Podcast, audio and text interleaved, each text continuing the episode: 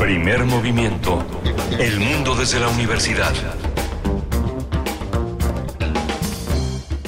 Hola, buenos días. Ya son las 7 de la mañana con 5 minutos en este junio 28. Junio 28. Felicidades. Felicidades porque es el Día del Orgullo Homosexual. Estamos en, estamos en Radio UNAM en primer movimiento y es un, un, motivo enorme eh, de celebración participar que más de 200 actividades en nuestra casa de estudios se desarrollan en torno a la, a la, a la conmemoración de Stonewall, un, un, momento muy doloroso para la comunidad, para la comunidad homosexual, pero que cada vez tiene un rostro más claro. El INEGI ha tratado de visibilizar ese rostro, ese, ese rostro que tiene eh, cerca de 5 millones de personas LGBTI que están en México, pero que las prácticas y la diversidad está en otros territorios, el territorio del deseo, el territorio de la ambigüedad, de la discusión de lo que somos y de lo que hacemos, creyendo lo que, somos, lo que nos han dicho que, parecemos o que somos o que nos obligan a hacer, eh, establece una una, una, idea mucho más amplia, mucho más eh, mayoritaria de lo que esos 5 millones de, eh, de, personas eh, visibilizadas por un instituto que cuenta a las personas hace. Siete, cerca de 6 millones de personas con discapacidad se dice que habitan este, este país, 6, millones, pero hay más, hay más dolor, hay más heridas que todavía no están contabilizadas en ese territorio, hay más de 7 millones de personas que hablan una lengua originaria, todo eso se, se suma a una enorme diversidad en la que los jóvenes juegan una parte muy importante porque cada vez más nuestras juventudes han crecido, están creciendo en un ámbito de mayor libertad, de mayor protección y de, y de posibilidades de hablar de, su, de, sus, de sus orientaciones sexuales, de lo que creen que son y de construir una identidad. Muchas personas que no están en esta encuesta nacional sobre diversidad sexual, pues están casadas, viven una vida secreta llena de dolor, compleja a veces, eh, destructiva para muchos, pero que no, no ha quedado de otra más que eh, vivir en esa, en, esa, en esa manera de construir una especie de discreción, de ambigüedad. Hoy vamos a hablar justamente también de un tema muy interesante, en primer movimiento en el que está Rodrigo Aguilar al frente de la producción ejecutiva, el señor Jesús Silva en los controles técnicos. Hoy mi compañera Berenice Camacho toma, tiene, tiene otra tarea, así que no va a estar con nosotros. Mañana se reincorpora a esta a esta emisión. Vamos a tener eh, eh, el antropoceno en México. Es una serie que ha hecho TV UNAM, es una serie muy importante porque además visibiliza una, un territorio que es el del antropoceno, que se nos presenta como una, una visión interesante. Paul Krutze es un, es un eh, químico que eh, se, promueve una idea de que el hombre ha hecho mucho daño. Esta idea, pues bueno, este, si usted busca en el portal de Iberdrola, va a estar muy explicada, muy característica, el hombre. Pero el hombre, el hombre no es a secas, el hombre no soy yo ni es usted, sino es una, una, una cantidad de elementos que tienen nombre y apellido, marcas, mineras, petroleras, eh, grandes proyectos, megaproyectos en todo el mundo, una expoliación del continente africano, de América Latina, de las islas que están eh, eh, en, el, en, el, en el sudeste asiático, en fin, tienen nombre y apellido, pero la UNAM, en colaboración con una, eh, una serie de empresas, entre ellas Claro Video y la Fundación de Carlos Slim, ha hecho una, una propuesta para hacer eh, 20 capítulos de media hora que se van a transmitir a partir del 5 de julio a las 5 de la tarde, se a, las, a las 7 de la tarde, y van a, se van a retransmitir en, en nuestros eh, canales a las 21 horas, el, a las 17 horas el domingo, los domingos. Vamos a tener también, vamos a tener a Marta Dune, que es coordinadora de contenidos de Antropoceno en México. Eso se va a transmitir en TV. También tenemos esta mañana una nota que tiene que ver con la, eh, la, constitución, la invalidación del plan B de la reforma electoral. Vamos a discutir este tema entre la Corte y el Legislativo, esta polémica del plan B que se ha echado para atrás. El doctor Alberto Asís Nasif, investigador del CIESAS, especialista en temas de democracia, va a estar con nosotros. Lo mismo va a ser Camilo Saavedra, investigador del Instituto de Investigaciones Jurídicas de la UNAM. Una nota amplia donde vamos a tener oportunidad de discutir este tema. Ojalá que usted colabore, que de, sus puntos de vista. Nuestras redes sociales son P Movimiento ah, eh, en Twitter, Primer Movimiento en Facebook y están abiertos pues los canales de Radio UNAM. en la poesía necesaria, hoy sí tendremos la voz de Berenice Camacho, que ya tiene todo listo para presentar una selección musical y poética para el día de hoy. Vamos a hablar también de un libro, un libro estupendo que apareció ahora como eh, parte de esta reflexión profunda que se hace sobre los territorios de la física. Se llama Dimensión Desconocida, el, hiperespacio, la física y la física moderna, en la que eh, Gerardo Herrera Corral, un investigador muy muy destacado, hace un análisis de cómo, de cómo funcionan, de cómo funcionan las dimensiones del tiempo. Hace una, eh, una exposición verdaderamente muy interesante sobre cómo desde en la Edad Media hay un, hay un teocentrismo que ha dominado el pensamiento, las acciones y las visiones del mundo, y cómo el Renacimiento coloca, eh, coloca a Dios en otro territorio, le deja su lugar al hombre como centro y fin último de las cosas y por supuesto el tiempo tiene una, una preeminencia importante en este territorio. Vamos a cerrar esta emisión de primer movimiento con el crisol de la química, eh, el doctor Plinio Sosa, que se ha encargado de desarrollar este territorio de la química, eh, académico de tiempo completo en la Facultad de Química, dedicado a la docencia y a la divulgación, hablará hoy de la fibra de carbono y el horneado gourmet. Así que, bueno, va a ser muy interesante cerrar esta emisión con su presencia. Hoy la producción ha hecho una selección musical y nada menos que vamos a empezar con el gran, el gran Elton John, I'm Still Standing.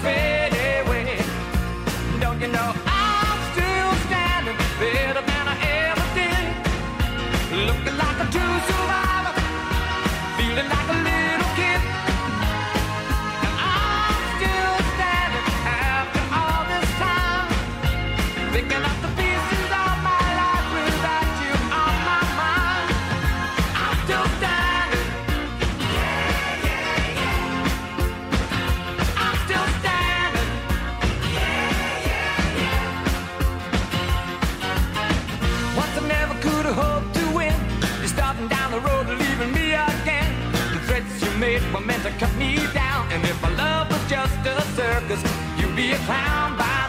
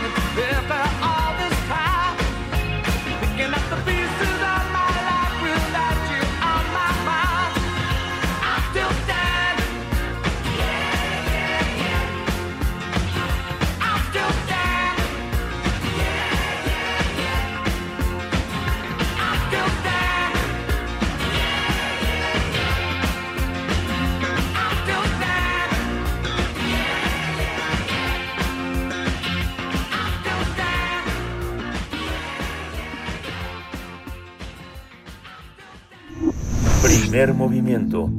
Hacemos comunidad con tus postales sonoras. Envíalas a primermovimientounam@gmail.com.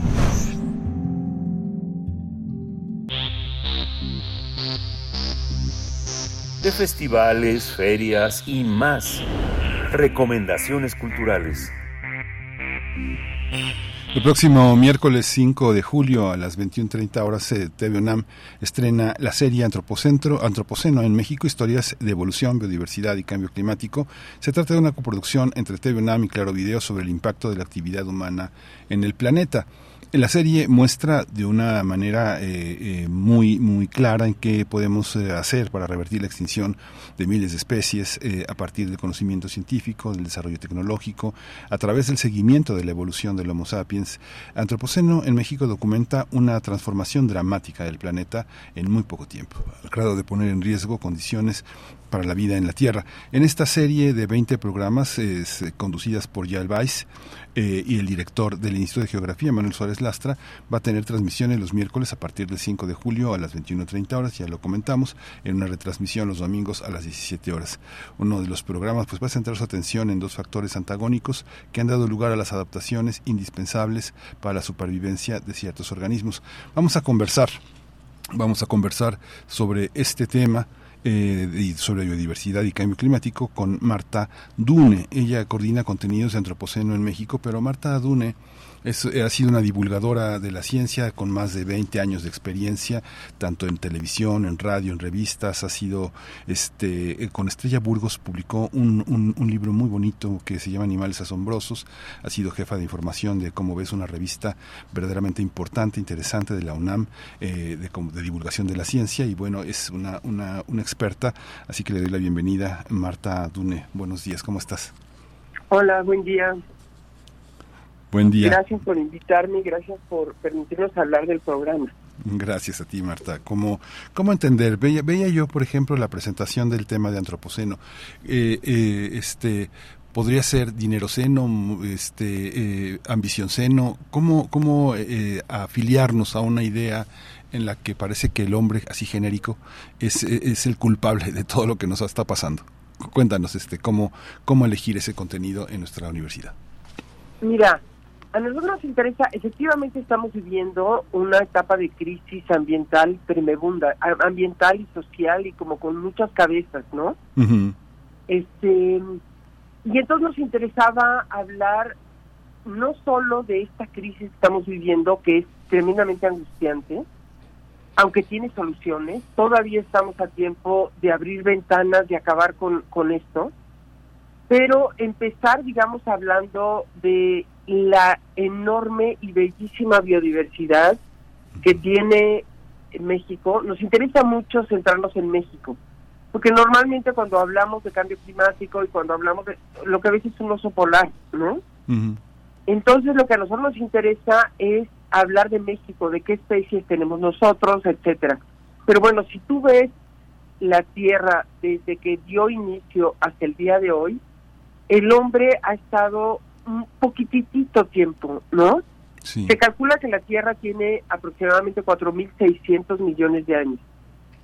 El hombre como sapiens tiene 200.000, o sea, nada. Y en ese tiempo ha marcado desde que llegó clarísimamente que somos una especie distinta, ¿no? Que somos una especie que puede hacer cosas maravillosas, que ha manejado el entorno de una manera increíble pero que al mismo tiempo estamos cometiendo unos excesos este, que, que van a tener un costo, que están teniendo un costo muy alto, ¿no?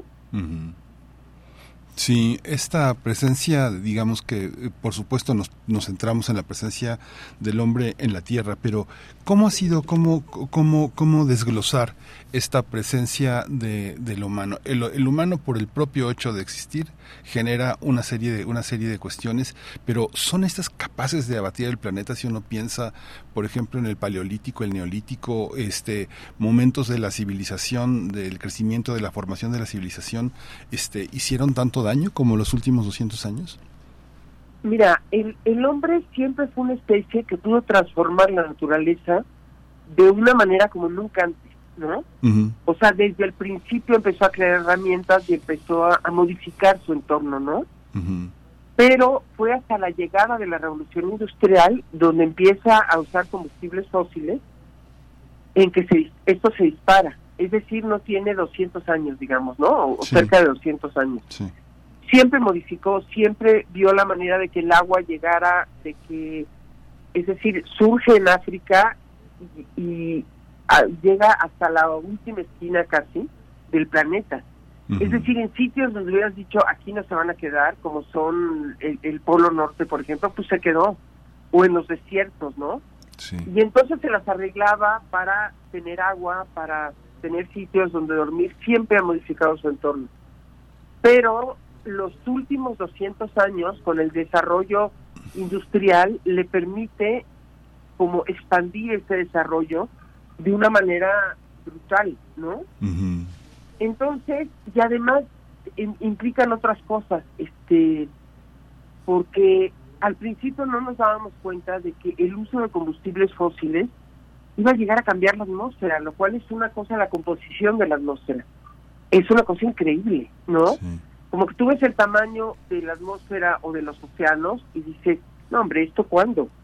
Y entonces empezamos a usar los ríos como drenaje y empezamos a modificar la composición de la atmósfera con la cantidad de, de sobre todo de CO2 y otros eh, em, elementos, digamos, que se, que se despiden de todas estas actividades humanas. Hubo una duda, ahorita ya está muy demostrado que todos estos cambios se están originando, los cambios del clima, por actividades humanas. Entonces, como que yo creo que en un principio era como impensable, ¿cómo vamos a cambiar? A la Tierra le tomó millones de años cambiar la atmósfera, que se transformó con los organismos fotosintéticos, ¿no? Entonces era de un estilo, surge la vida, este, las primeras bacterias empiezan a producir oxígeno y a través de miles de años o millones de años teníamos una atmósfera con oxígeno. Entonces, o sea, la naturaleza también modifica el ambiente, obviamente, ¿no? Si tú, si tú piensas en cómo era la Tierra al principio y cómo es ahora, pues es completamente distinta, ¿no? Pero los cambios del, del ser humano han sido rapidísimos, entonces los animales se adaptan a los cambios, ¿no? O sea, de un de una atmósfera sin oxígeno, los individuos de poblaciones que se acabaron de bacterias, digamos, que se acabaron adaptando a esta condición de oxígeno, pues sobrevivieron y fueron las que se reprodujeron, ¿no? Este, ha habido extinciones masivas, la última fue por el, el Chicxulub, por el cráter de Chicxulub, este meteorito que cayó en lo que ahora es la península de Yucatán, que bueno, nos dejó sin luz, etcétera, se murieron 70, más o menos 70% de la vida que existía en ese momento, y la vida se recuperó y siguió adelante, ¿no? Digo, gracias a eso estaban los mamíferos, y nosotros. Pero los cambios que está haciendo el ser humano son muy drásticos y están sucediendo en muy poco tiempo. Entonces eso no les da tiempo a los animales a modificar y adaptarse, ¿no? Sí. Entonces, sí. No, no, no, sí, adelante, adelante, Marta, por favor. Entonces, mira, lo que lo que piensan muchos científicos es que esto puede pasar, digamos, la Tierra tiene mucho tiempo. Se supone, digo, calculan que estamos a la mitad de la vida de, la Tierra. O sea que le restan 4.600 millones de años, más o menos, ¿no? Entonces, la Tierra probablemente se recupere del desastre que fuimos, ¿no? Los, la vida que está en juego somos nosotros. Es decir, nosotros no podemos vivir sin los servicios ambientales que nos ofrece eh, los ecosistemas como son agua limpia, alimentos, tierra fértil, todo esto que nos dan este, los ecosistemas, oxígeno, este, son sumideros de carbono, etcétera. Sin eso, el ser humano se la va a ver dificilísima, ¿no? Entonces, no queremos ser alarmistas en el sentido de que esto se va a acabar, pero sí queremos que, la, que digamos, contribuir a que sí nos demos cuenta que estamos ante una crisis, que a mí me da la impresión de que mucha gente vive como si esto no, no estuviera pasando, ¿no? Sí. Y sí formamos parte del desastre, digamos, aunque claro que la responsabilidad no se reparte de manera equitativa, ¿no? O sea, no produce este, los mismos gases de efecto invernadero un campesino en Puebla que una un industrial que produce toneladas al día, ¿no? De CO2. Sí, es algo muy muy impresionante y esta esta toda esta toda esta visión cuando señalas que todo esto arrancó en la revolución industrial, en realidad no no es no es porque eh, los seres humanos se lavaran muchas veces las manos con jabón eh, este eh, corrosivo, sino que en realidad es el desarrollo de la de la inequidad, de la injusticia de las grandes de las grandes empresas, de las grandes movimientos extraccionistas. Si uno ve, pues no sé, por ejemplo, uno ve la gran literatura de Dickens y, y, la, y la, y la el impacto del carbón es algo que uno se da cuenta de eh, las descripciones de Rousseau sobre el paso del ferrocarril. Todo eso todo eso este es el desarrollo de la gran de la gran de la gran impunidad y de la gran desigualdad de, la, de las grandes migraciones y de todo este desarraigo que, que, que representó todo ese movimiento y que no hemos logrado detenerlo este que en lo digital sigue siendo sigue siendo parte de este de este desarrollo no cómo entender esa parte cuando nos enfocamos exclusivamente en México, cómo, cómo entender esos cambios, esa, esa, esa devastación eh, en, el concierto de empresas que están eh, eh, este, pues contribuyendo a que eso sea así, ¿no? Mira, este, el programa tiene, son programas de media hora con tres cambios, ¿no? Pero un programa que está basado como en temas antagónicos, digamos, viento y fuego, ¿no? Este, luz y oscuridad etcétera, ¿no? Entonces se divide en dos programas de media hora. Todos estos temas tienen un, un tema de ciencia básica porque nos parecía fundamental hablar de que parte de las soluciones, es decir, Homo sapiens está creando el problema, pero Homo sapiens puede resolverlo y una de las salidas que estamos encontrando a través de lo que dice la ciencia y la tecnología, ¿no?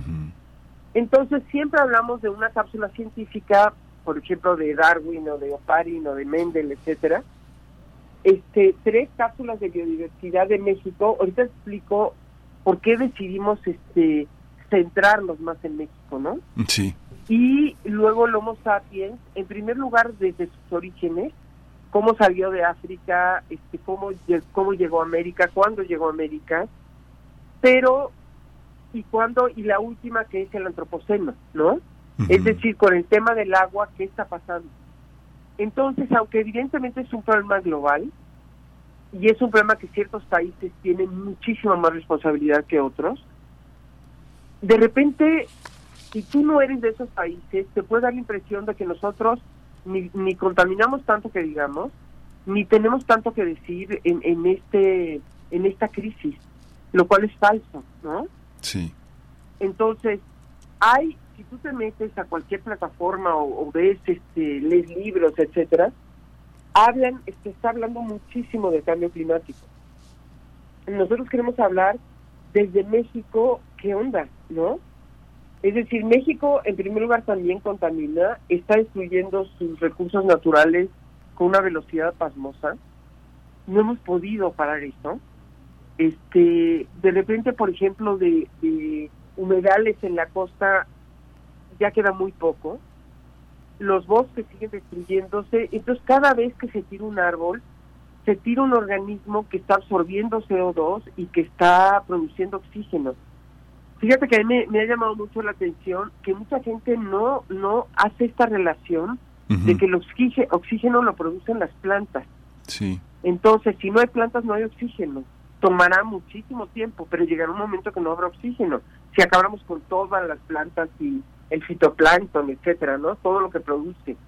Entonces nos interesa que se vean, digamos, que nuestros animales, que bueno, México es uno de los países biodiversos, lo cual es una maravilla, pero es una responsabilidad enorme, enorme, porque tenemos especies endémicas que si se se mueren, se destruyen en nuestro país, se destruyen para el planeta, ¿no? Sí.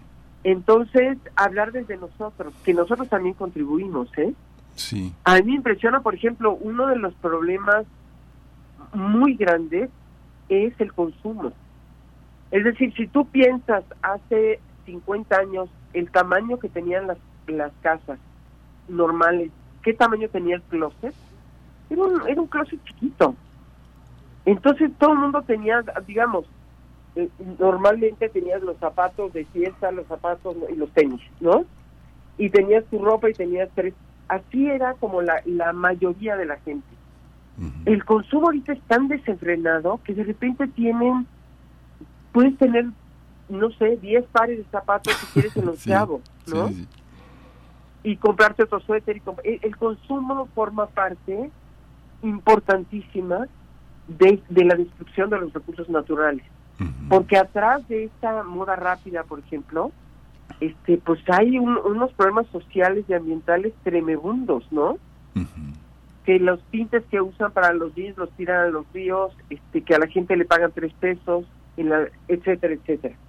Entonces, es como, nos interesaba mucho como empoderar a la gente, a nuestra gente, que se puede hacer algo y que tú formes parte de la ecuación. Obviamente, la ecuación mayor no está en nuestras manos, sino en los gobiernos y en las empresas, ¿no? Sí. Sí, ha sido, digamos, cuando uno piensa en el caso mexicano, ese, ese son, ese, ese enorme ya el señalamiento que ha hecho el propio gobierno federal de las empresas que ha sancionado.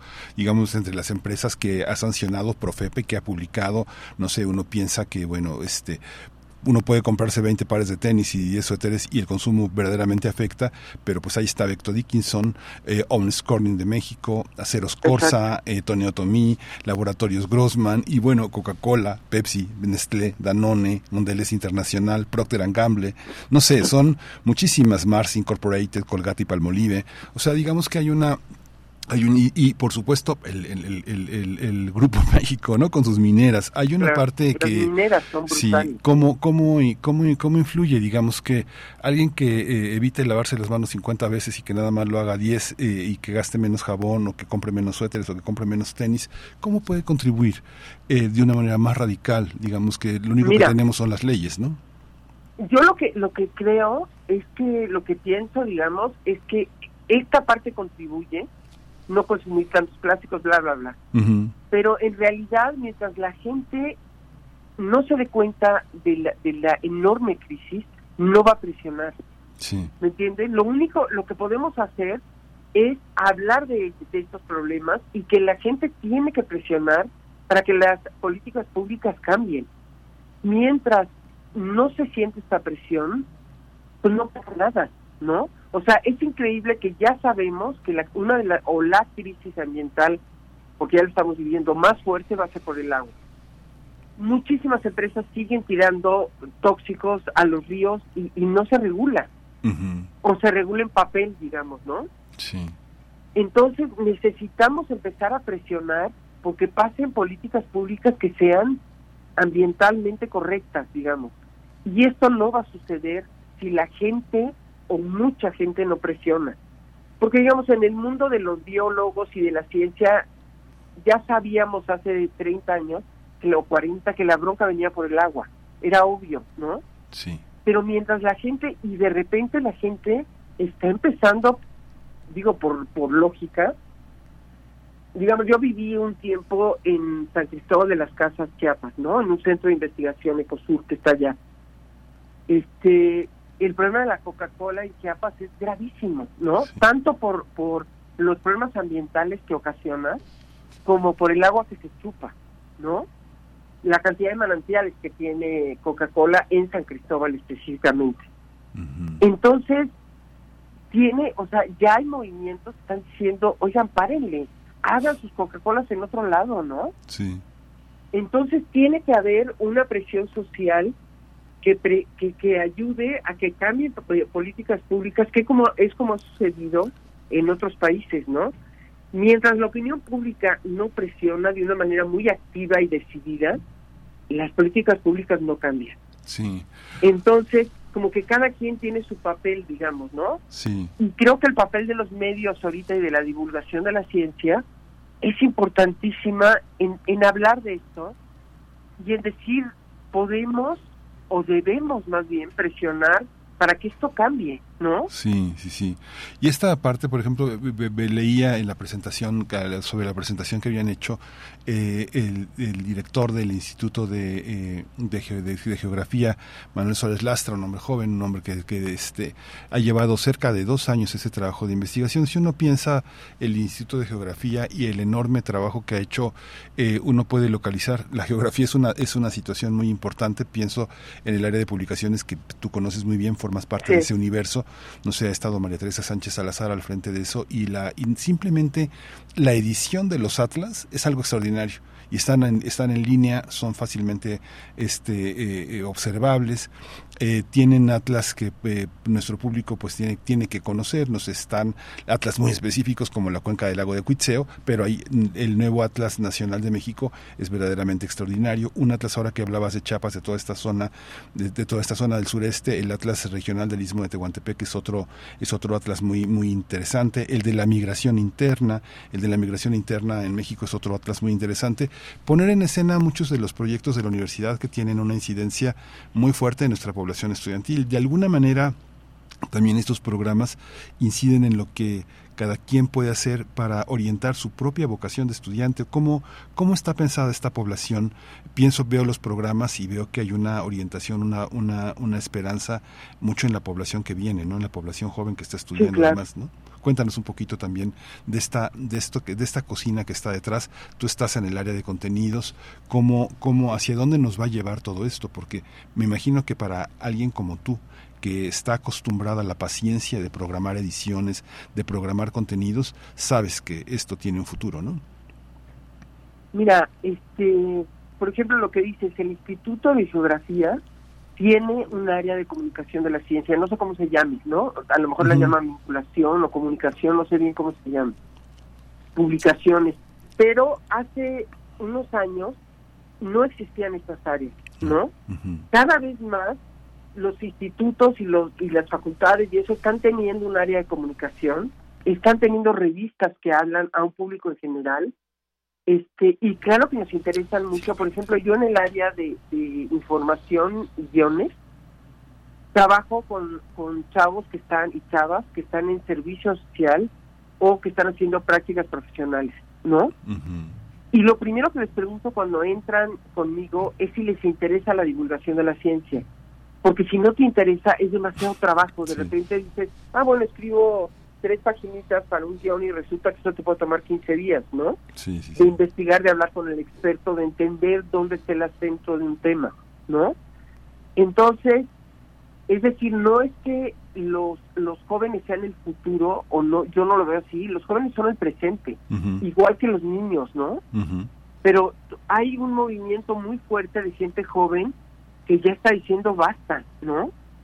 Eh, como que a nosotros, digamos, a mi generación nos tocó mucho como la belleza de la naturaleza de México, ir a las selvas, lugares que ahorita yo visito y digo, híjole, es que no queda nada, ¿no? Sí. Entonces, ellos están siendo mucho más conscientes y son mucho como los que presionan para que cambie su entorno, ¿no? Y que piden cambios. Entonces, creo que es muy importante tanto estos centros, como dices tú, de divulgación, dentro de la UNAM. O sea, la UNAM tiene un porcentaje importante, digamos, de los cerebros de este país preocupados en, en enfrentar este, este tema, ¿no? Obviamente no es el único, existen otras universidades, existen los centros CONACYT, pero digamos, una, una cantidad muy importante de científicos realmente no solo preocupados, ocupados en esto, en qué está pasando con el agua, dónde están deforestando, cómo podemos reforestar, de qué manera podemos. Yo acabo de hacer un programa de cómo podemos reforestar, no es plantar arbolitos, ¿no? Sino qué especies. Ya hay expertos que llevan 30 años, 40 años estudiando exactamente eso. ¿Cómo siembras la plantita? ¿Qué plantas siembras? ¿Cuánto tiempo? Luego, ¿cómo, o sea, cómo le ayudas a la naturaleza a reforestarse? Sí. Pero creo que toda esta información que tiene la UNAM, que es brutal, sí eh, tenemos que hacer el esfuerzo de que la gente la conozca. Esa es otra de las cosas. Dentro del programa entrevistamos siempre a un investigador que habla sobre el tema. Entonces, por ejemplo, entrevistamos a Saruhan para que hablara de evolución, o a, Antonio Lascano para que hablara de, este, el origen de la vida y de cómo eso impacta todo lo demás, ¿no?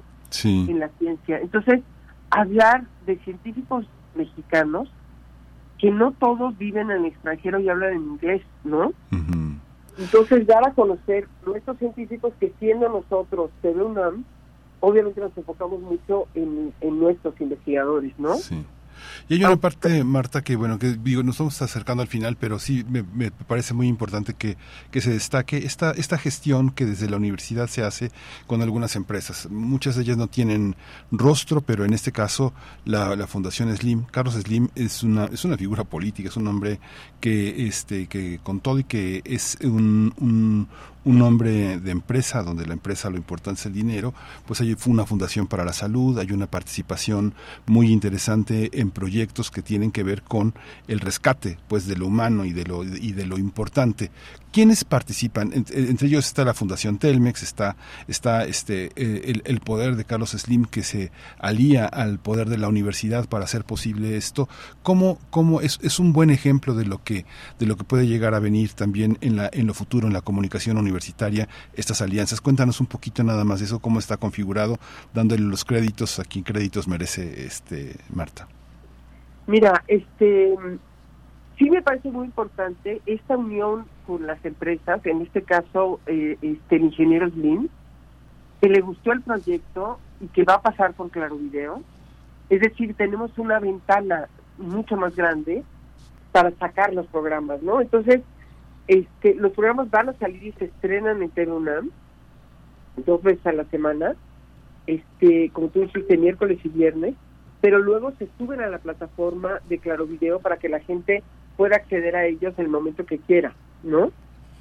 Este, es muy importante hacer estas uniones con, porque de repente son proyectos que cuestan dinero, ¿no? Que necesitan una salida al aire, que necesitan, entonces, la unión con, con Slim, que efectivamente me parece que está muy preocupado por cuestiones ambientales, este para nosotros fue como muy estratégico. Ahora, dentro de, de la UNAM, está el Pabellón Nacional de la Biodiversidad, que si no lo han conocido deberían de visitarlo porque es increíble. Lo usamos mucho como, digamos, como centro de operaciones y además usamos su información y sus investigadores, etcétera, porque depende del Instituto de, Biología. Sí. Entonces tenemos gente también del Instituto de Astronomía como colaboradores, digamos que el momento que yo acabo un guion, tengo la posibilidad de hablar con alguien del Instituto de Astronomía este, que son parte de un consejo de científicos que nos ayudan con los temas. El Instituto de Ciencias del Mar y Inmunología, el Instituto de Ecología, Fisiología Celular. Se nos fue Marta, se nos fue Marta, se nos fue el, el, contacto, pero bueno, ya estábamos prácticamente al final de la, de la conversación. Es muy interesante poder conversar con una, con una persona, con una mujer de esta trayectoria defendiendo un proyecto que forma parte de lo que viene, de lo que viene y de lo que eh, eh, será parte de la segunda mitad de este año para nuestra casa. Ya, sí, ya Marta se nos cortó, pero ya estás en línea de nuevo.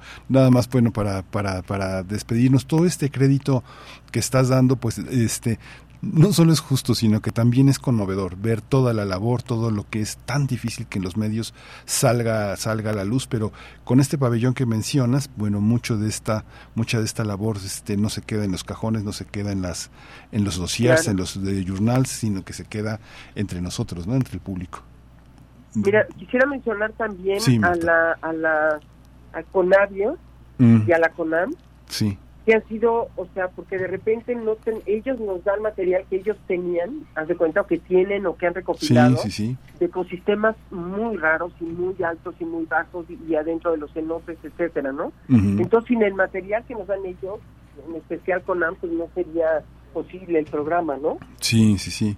Este sí es una unión de muchos, como muchos esfuerzos, de mucho trabajo, este, pero tenemos la esperanza de que a la gente les guste y que haga conciencia, sobre todo de la, de la conciencia, por ejemplo, de toda la evolución que ha hecho con las plantas y animales, ¿no? Sí. Que es bellísimo. Entonces, pues ojalá que lo vean, que les guste, este y que y que se muevan, ¿verdad? sí. que presionemos para que para que esto.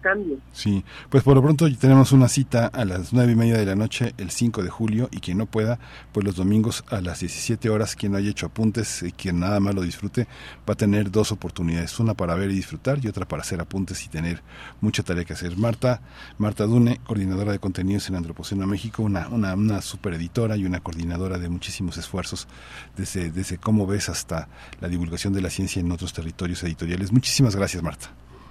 Muchas gracias a ustedes y ojalá que lo vean. Sí, claro que sí, es nuestra tarea, es nuestra obligación, es parte de una ética. Gracias, Marta. Muchas gracias. Hasta pronto.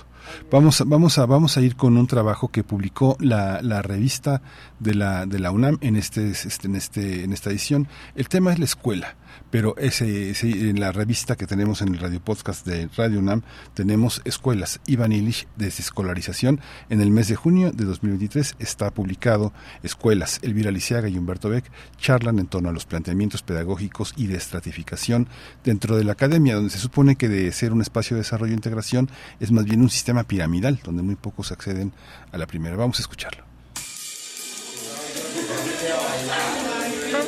Revista de la Universidad de México, número 897. Nueva época. Escuela.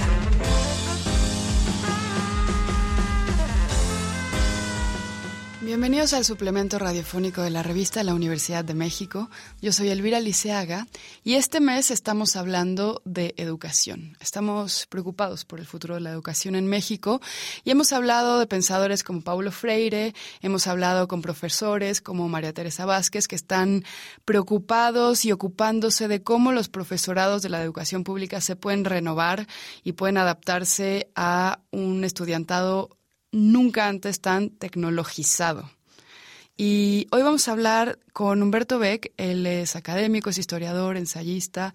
Nos va a hablar de Iván Illich, que tiene un gran concepto que quizá resume un poco de una manera simple sus ideas, que es la desescolarización. Así que estamos muy interesadas. Bienvenido, Humberto, ¿cómo estás? Muy bien, gracias, Elvira, por la invitación. Bueno, tú publicaste un libro sobre Iván Illich hace unos cinco años más o menos, que se llama Otra modernidad es posible. Y cuéntanos por qué, ¿por qué estabas tan interesado en este pensador? Me interesé en este pensador, Iván Illich, porque creo que es un pensador muy importante, digamos, como en dos sentidos o en dos ejes.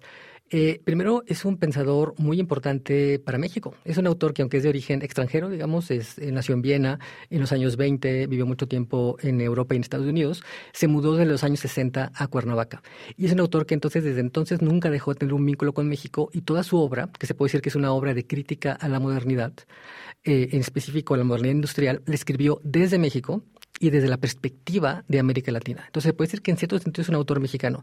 También es un autor importante porque justamente esta teoría, a pesar de que fue escrita desde México y desde la perspectiva de América Latina, o más bien porque fue escrita desde la perspectiva de América Latina, es un pensamiento muy relevante para pensar la modernidad en general en términos internacionales, incluso en los países con economías más desarrolladas. ¿Qué es lo que lo hace tan importante? ¿Qué es lo que cuestiona la modernidad? Eh, esencialmente lo que Illich cuestiona de la modernidad es que eh, la manera en que la, nos la hemos planteado, la manera en que, en que el modelo industrial ha prevalecido como la interpretación exclusiva de la modernidad, tiene límites internos, tiene contradicciones internas. Eh, lo que dice Illich básicamente es que eh, no es que esté mal el desarrollo en sí, no es que esté mal el avance tecnológico en sí. El problema es que pasado cierto umbral, los fines que se plantea el desarrollo económico, que se, que se plantea la industria, que se plantea la tecnología, empiezan a ser subvertidos por los propios medios. Es decir, que empieza a contradecirse. Eh, pasado cierto límite, que deja de respetar, por ejemplo, un cierto equilibrio con la gente que vive en un lugar en concreto, con la geografía, con el medio ambiente, eh, con la cultura. Pasado, pasado este cierto límite, la, el desarrollo tecnológico, el desarrollo industrial, el desarrollo económico se vuelven fines en sí mismos que luego se imponen sobre estos otros factores de un equilibrio, digamos, como multidimensional que tiene que tener en cuenta la, a la cultura, a la naturaleza. Entonces, él dice que la tecnología moderna, tal como la hemos planteado en sentido industrial, siempre vamos a llegar a este punto de subversión y lo que él propone es que hay que plantearla de otra manera. No pelearse con la tecnología en sí, sino siempre tener en cuenta que los medios tecnológicos son eso, son medios, que tienen que estar siempre supeditados a un fin más grande, que no sea el propio desarrollo de la tecnología o de la industria o de la economía. Esa sería su idea general que aplica después a muchos ámbitos. Bueno, una de las cosas que yo más recuerdo de tu libro y sobre el pensamiento de Illich es cómo las escuelas se integran a esta contradicción que mencionas y en vez de promover, bueno, por una parte no el pensamiento crítico, sino la domesticación, sino que se vuelven filtros sociales en donde promueven la desigualdad en vez de combatirla. El primer ejemplo que Illich utiliza en la serie de libros que publicó en los años 70 y 80 respecto sobre esta crítica de la modernidad, el primer ejemplo que él utiliza es el ejemplo de la educación, porque fue el ejemplo que él vivió originariamente, eh, digamos, en carne propia. Era sacerdote y tenía un puesto en una universidad en Puerto Rico. Y ahí fue cuando se dio cuenta de cómo funcionaba la dinámica de la educación en países como, como América Latina. Eh, se dio cuenta de que eh, los países latinoamericanos estaban dedicando cada vez más presupuesto para la educación pública, pero que eso no necesariamente estaba cambiando los índices de desigualdad de los países latinoamericanos. Entonces ahí fue cuando empezó a desarrollar eh, en un nivel más teórico esta reflexión sobre cómo, pasados ciertos límites, las instituciones modernas subvierten sus fines, porque se vuelven fines en sí mismos. El medio se vuelve un fin en sí mismo. Él se dio cuenta, o esta es su teoría por lo menos, que en las condiciones de América Latina, aunque luego lo generalizaría al sistema escolar en general, digamos, en, en, otros países, pero él, se dio cuenta que por lo menos de manera muy evidente en América Latina, los sistemas escolares eh, estaban siendo un ejemplo muy claro de esta lógica perversa.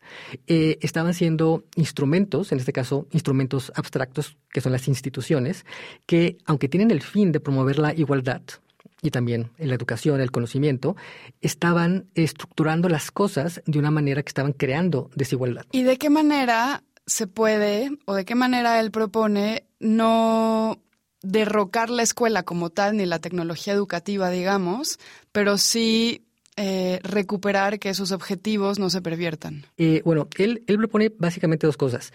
Eh, primero, creo que quiero decir brevemente por qué él creía que pasaba esta situación perversa, porque es muy contraintuitivo. ¿Cómo puede ser que la educación, si vas a la escuela, vas a ser desigual?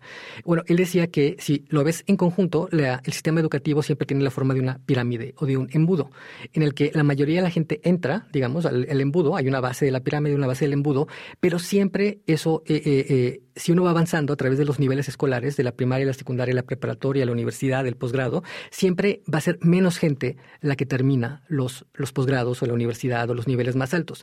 Entonces, aunque todo mundo tiene la expectativa de terminar todo, todos los niveles, solo una minoría lo va a terminar. Entonces, paradójicamente, eh, la escuela crea siempre una jerarquía de personas que eh, tienen o maestría o licenciatura o preparatoria. Entonces, lo que dice es que la escuela es como un sistema de estigmatización social, eh, y porque se cree que si uno no terminó eh, todo el ciclo escolar hasta el final, es tu culpa individual. Y él cree que no, ese es un problema sistémico, no es que es un problema de la persona que entró a la primaria y solo se quedó en la primaria, no es una culpa individual, es un problema sistémico, pero que la, la la percepción social atribuye la culpabilidad al individuo. Lo que él proponía para que esto desapareciera no es tanto destruir las escuelas o acabar con los sistemas escolares como tal, sino proponía, ni mucho menos acabar con la educación pública, sino que él proponía básicamente dos cosas. Primero, él proponía que así como hubo, eh, así como ha habido en las repúblicas democráticas una división entre iglesia y Estado, donde es ilegal que te discriminen o que no te un trabajo porque no perteneces o, perteneces a una cierta religión,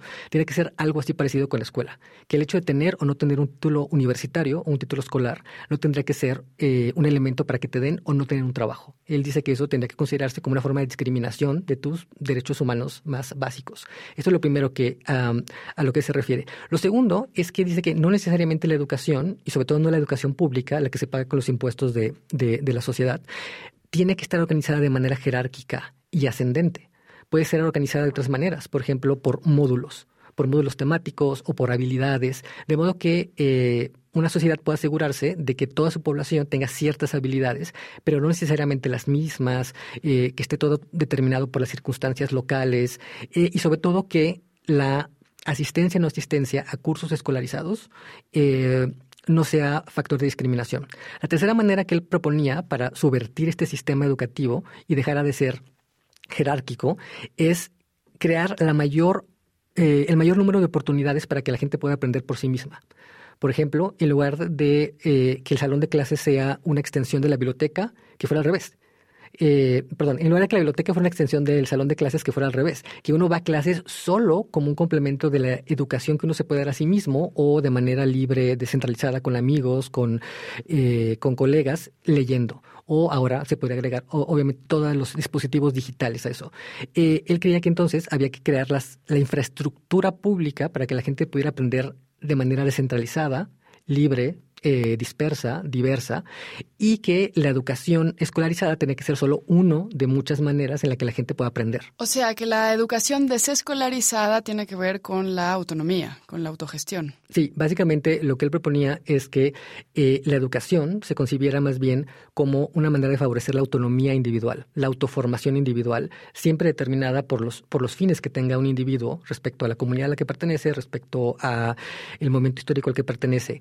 Eh, el sistema escolarizado jerárquico discriminatorio, como lo consideraba, él cree que es exactamente lo contrario, él cree que es heterónomo, es decir, lo contrario de autónomo, porque impone una lógica, impone una lógica que, que solo en segundo lugar es propiamente educativa. En primer lugar, es más bien un, un proceso que él llamaba un ritual para obtener credenciales de participación social, las cuales se pueden obtener de manera completa o incompleta y en lugar de crear participación social, creaba discriminación y exclusión. Ahora dime una cosa. Por una parte, él trató de poner estas ideas en práctica, ¿no? ¿Cómo fue ese experimento? Él puso estas ideas en práctica en diversos momentos de su vida, eh, creando diferentes, eh, llamarlo como ecosistemas educativos o ecosistemas intelectuales, culturales, en diferentes partes del mundo, en diferentes etapas de, de, su vida en Estados Unidos, en México, en América Latina y en Europa. Pero hay sobre todo una experiencia que es la que resalta respecto a las demás, que es precisamente la experiencia que tuvo durante los años 60 y 70 en México, en Cuernavaca, donde fundó una serie de instituciones, eh, la más célebre de las cuales es el CIDOC, Centro Intercultural de Documentación, en las que se proponía justamente eh, subvertir las lógicas educativas y las jerarquías educativas, primero para el aprendizaje de idiomas. Primero estas instituciones eran, empezaron como escuelas para que eh, norteamericanos o extranjeros aprendieran español o portugués.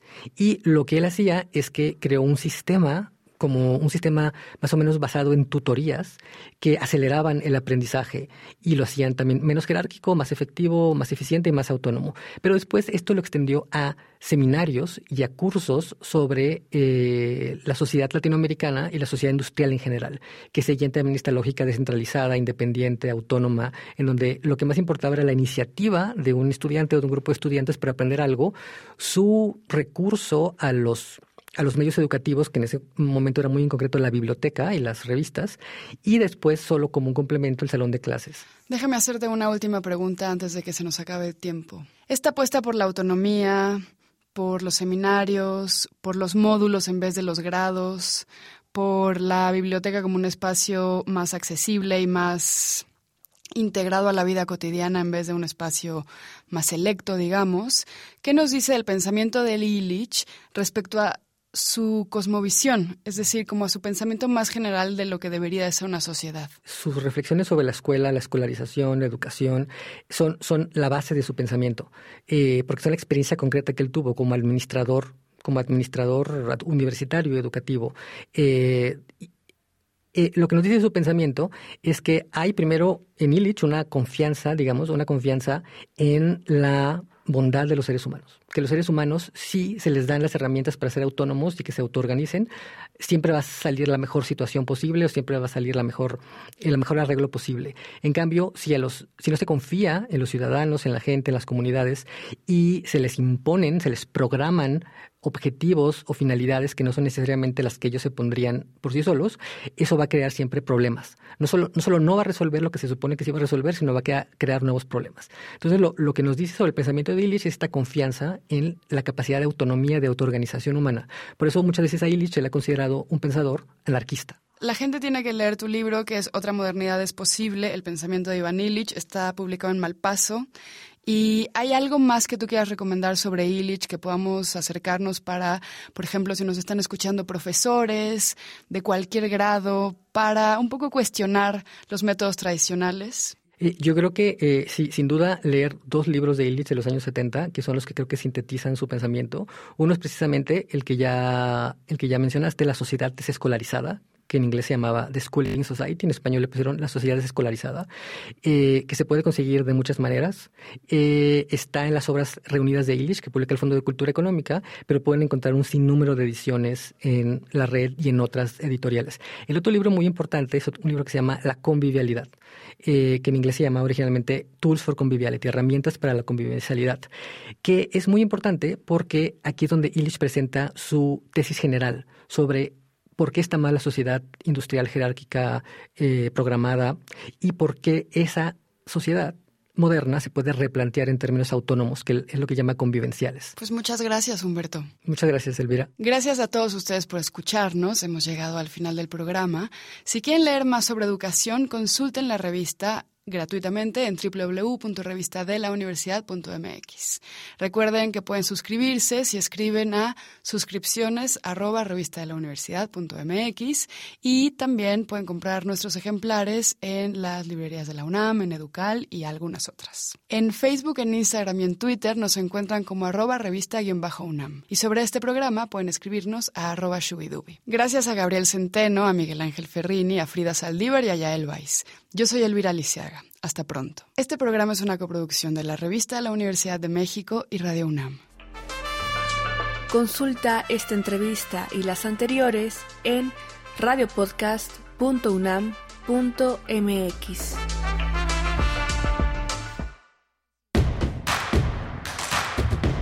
Síguenos en redes sociales. Encuéntranos en Facebook como Primer Movimiento y en Twitter como arroba PMovimiento. Hagamos comunidad.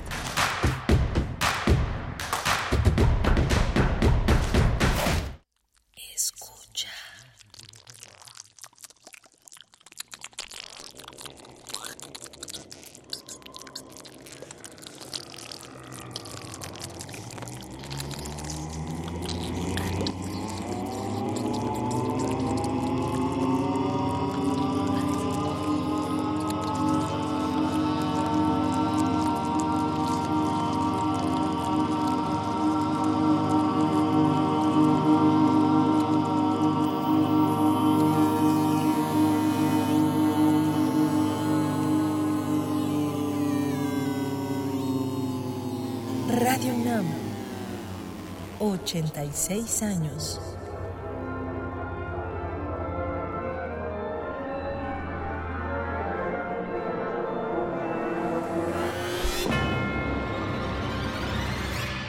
Experiencia sonora.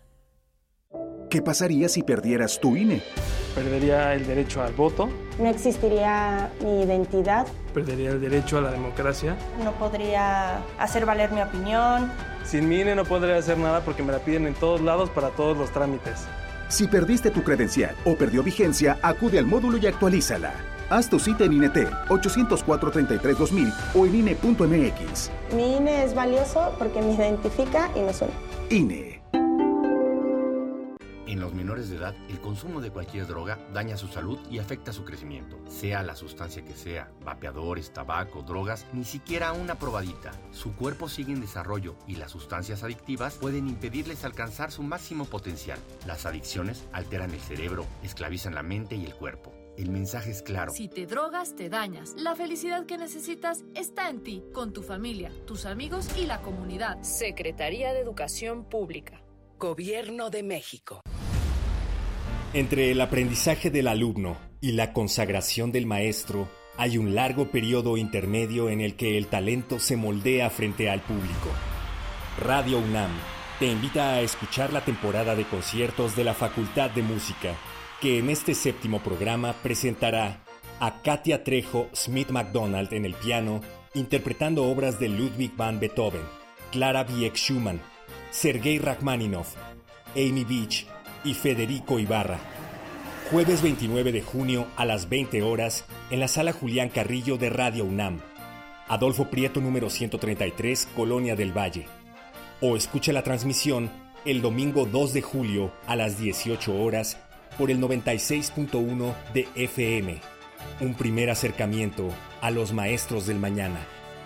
Radio UNAM. Experiencia sonora.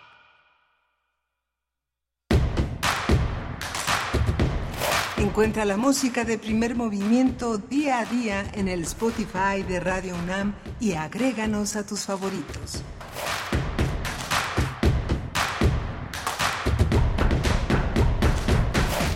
Hola, buenos días. Ya estamos de regreso aquí en Primer Movimiento. Son las 8 de la mañana con 3 minutos de este, de este 28 de junio, miércoles 28 de junio.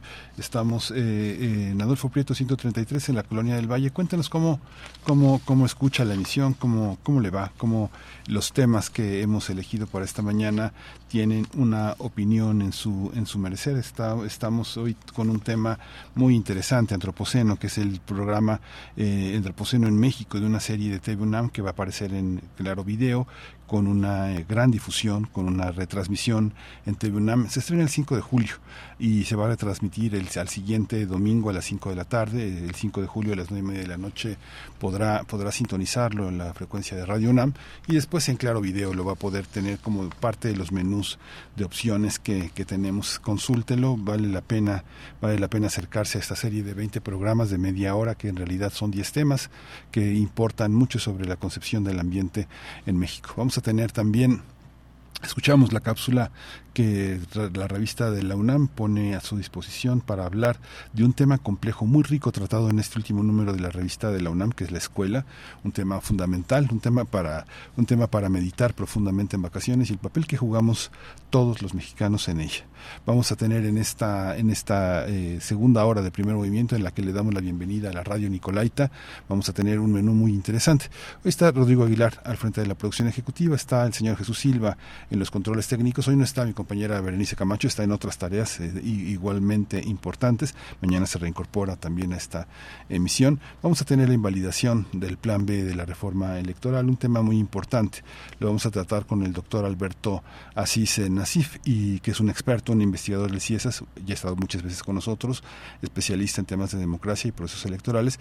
Y Camilo Saavedra, investigador del Instituto de Investigaciones Jurídicas eh, de la UNAM como contexto hay que señalar que eh, el, eh, ayer ayer la secretaria de gobernación envió una carta muy muy importante una, un escrito cuestionando a los ministros sobre la de la Suprema Corte de Justicia de la Nación sobre la violación del artículo 127 constitucional que establece que ningún servidor público puede percibir una remuneración mayor a la del ejecutivo federal esto busca que eh, los integrantes de la Suprema Corte expliquen, expliquen sus altas percepciones, está de 600 mil pesos al mes, cuatro veces más de lo que recibe el presidente, y que bueno, tal vez que no lo modifiquen, pero sí que respondan, que informen por qué, por qué mantienen esta, esta, esta visión, esta, esta visión de este, por qué no se, por qué no se promueve un ambiente de austeridad. Y también quería compartir con ustedes, eh, también quería compartir con ustedes que hay un nuevo, hay un nuevo despacho. Un, nuevo despacho de expertos en fraudes electorales, un grupo de exfuncionarios del INE que firma una nueva consultoría, este, que fueron parte de los que ayudaron a que el plan B fuera, este, fuera rechazado por la Suprema Corte. Esta, esta, esta, esta empresa que se llama Pente Soluciones, pues son los expertos que cinco exfuncionarios del INE que formaban parte del equipo cercano de Lorenzo Córdoba y que bueno, pues están presididos, comandados por Edmundo Jacobo Molina, que fundaron una firma consultora que ofrece diversos servicios diversos como litigar asuntos electorales. Este, tienen muchos años de experiencia, mucha experiencia en temas de fraudes, en temas de este, lagunas legales, así que bueno, es una, son unos nuevos personajes que van a estar pues seguramente al servicio de muchos de los litigios que, que se presentarán en las elecciones. Vamos a ir ya con nuestra nota nacional, ya están nuestros Ah, vamos, vamos con música. Vamos a ir con música. Vamos a tener en la curaduría de esta mañana alguien para amar, nada menos que de Queen.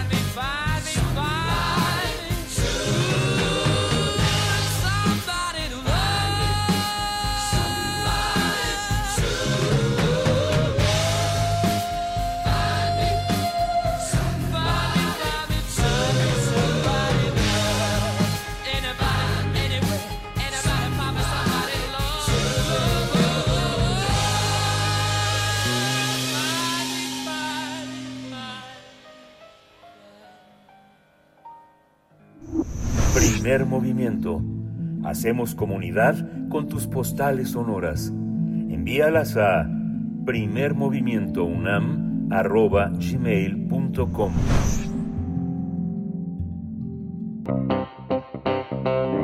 Nota Nacional. Los ministros de la Suprema Corte de Justicia de la Nación declararon inválida la segunda parte del llamado Plan B de la reforma electoral del presidente López Obrador, al asegurar que en la aprobación de estas reformas existieron violaciones al procedimiento legislativo.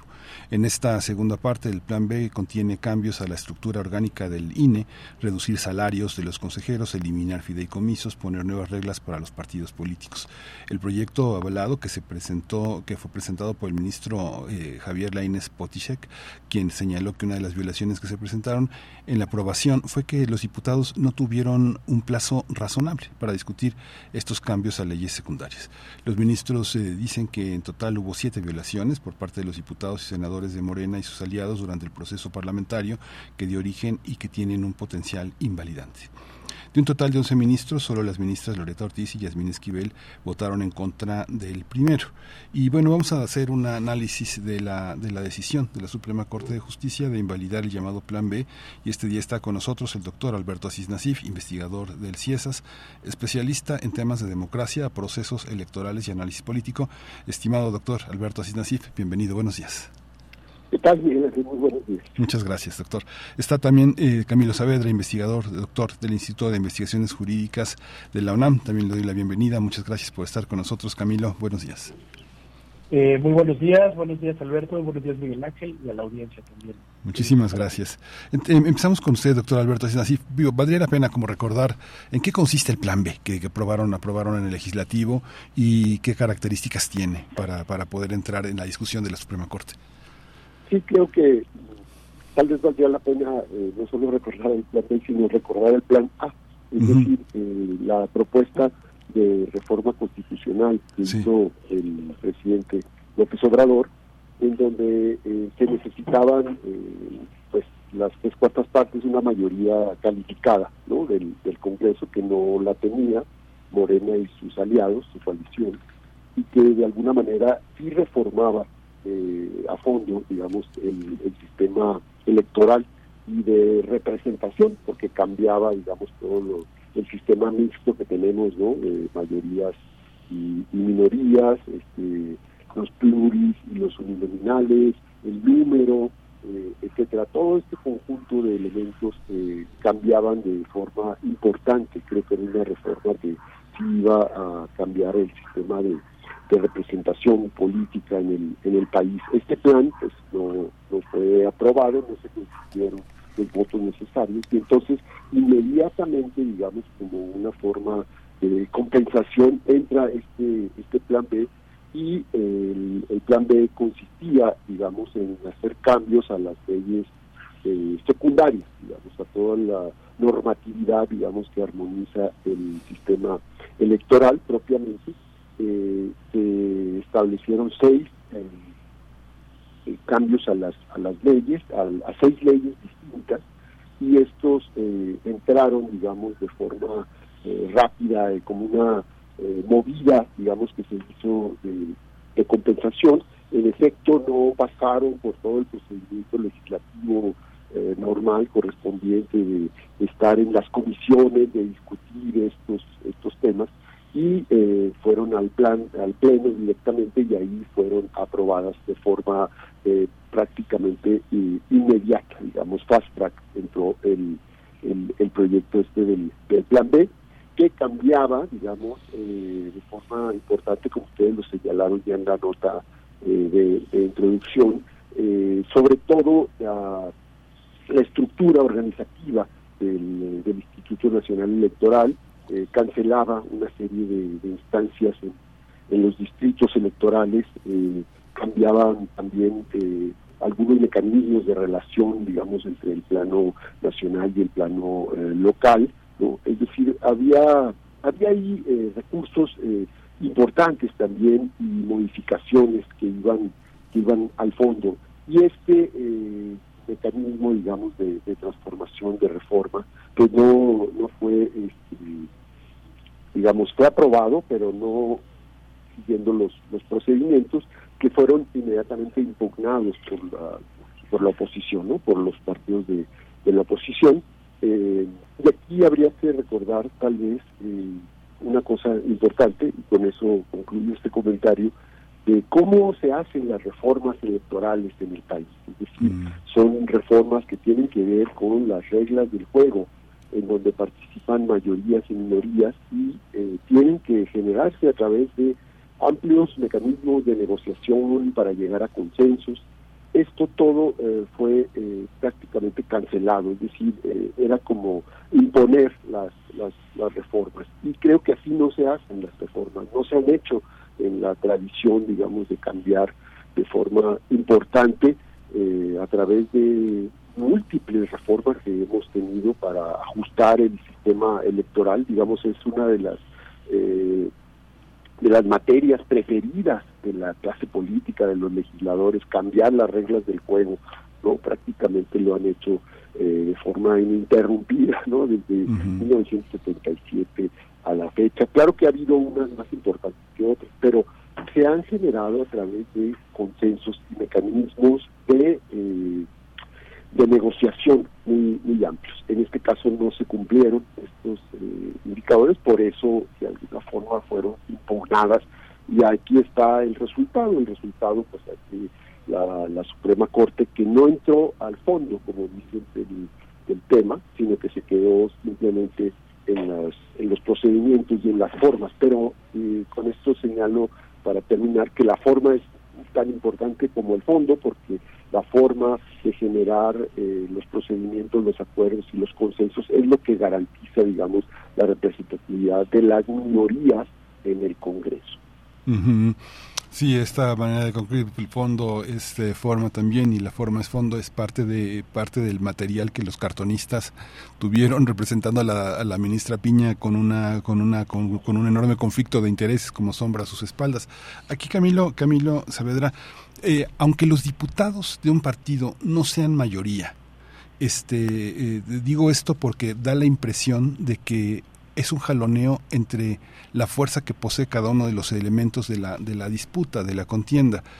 Si uno elimina esta, este poderío de la fuerza, que es una forma de violencia, e incluso uno se, se toman en cuenta eh, la deliberación de los partidos, aunque no sean mayoritarios, ¿esto cambiaría las, las, las posibilidades del consenso y del juego? Pensar en que eh, con todo y que puede haber una parte que no le conviene a un partido que ahora es minoritario y a uno que es mayoritario sí, este, podríamos pensar las cosas de otra manera y menos en el juego de la fuerza, porque no sé, como ciudadano me da la impresión de que a ver quién es más fuerte, ¿no?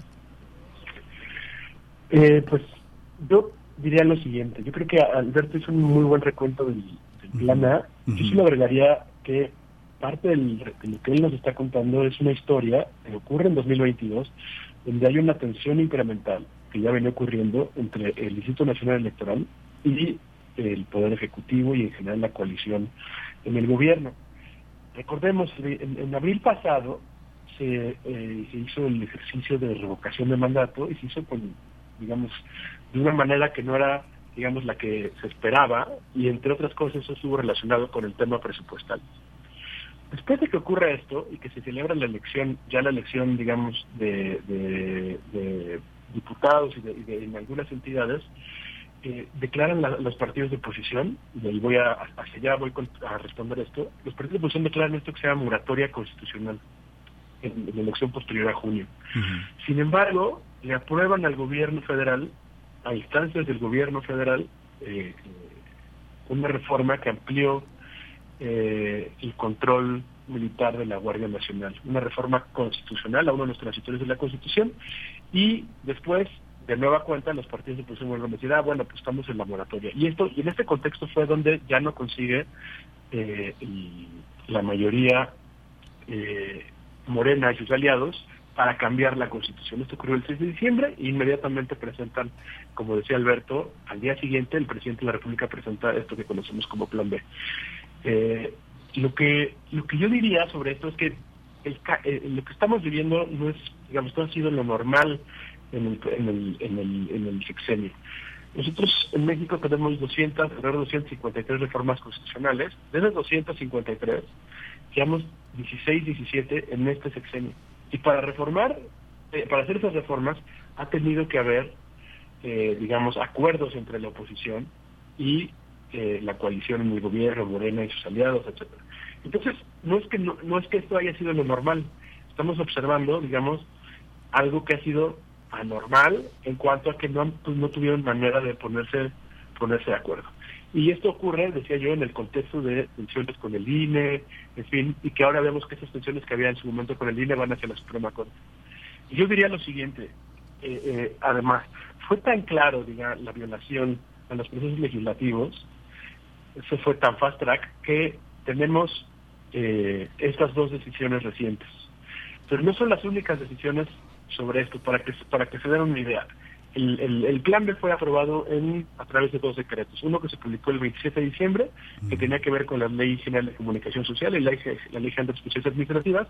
Y como el Senado hizo algunos cambios en diciembre, estos se aprobaron por diputados ya cuando se reanudó el proceso, el, perdón, el periodo de sesiones, y se aprobó, digamos, la segunda parte del plan B, que fue la que ya está relacionada particularmente con las leyes eh, electorales, la Ley General de Partidos, la Ley General de Instituciones Presidentes Electorales, y fue la que declararon inconstitucional eh, la semana pasada. Se presentaron respecto al primer decreto siete acciones de inconstitucionalidad y desde de respecto al segundo ocho. Pero de eh, controversias constitucionales, que es otra figura para controlar la Constitución, que existe para controlar la supremacía de la Constitución, que es eh, competencia exclusiva de la Corte, se presentaron 162 respecto del primero y 12 respecto del segundo. ¿Qué quiero decir con esto? Que de alguna manera las, las motivaciones, obviamente políticas, de distintos actores, no necesariamente los que presentaron las acciones, pues fueron claras, pero también de alguna manera, por decirlo así, la materia prima fue amplia porque eh, existieron, digamos, este fast track sobre el que nos hablaba Alberto. Diría entonces yo que, eh, para cerrar y, y responder tu, tu, tu pregunta, digamos, con más claridad, yo, yo pensaría que estamos asistiendo en este momento que este, que este, que este asunto nos deja ver, digamos, al menos tres cosas bastante complicadas de cómo está funcionando y cómo seguramente seguirá ocurriendo de aquí al, cambio de gobierno. ¿no? Un tema de la relación ejecutivo-legislativo, donde hay un dominio del Ejecutivo sobre su coalición y donde la oposición, si acaso, tiene un papel de contención de reformas constitucionales. Y luego la relación ejecutivo-judicial, pues eh, desde, el, eh, desde el Ejecutivo pues, es bastante beligerante contra el Poder Judicial. Vimos ayer lo que ocurrió con, con eh, entiendo yo que es un oficio que envió la nueva Secretaria de Gobernación en la Corte en relación con la aplicación o no de las disposiciones del artículo que establece que nadie puede hablar más del presidente. Y luego tenemos esto que podríamos pensar en si lo que está haciendo la Corte es defender a las minorías frente a las mayorías. Yo creo que esos dos casos sí son bastante claros de, sobre este tema, pero también creo que lo que estamos observando es un comportamiento estratégico de algunas de las personas que integran la Corte.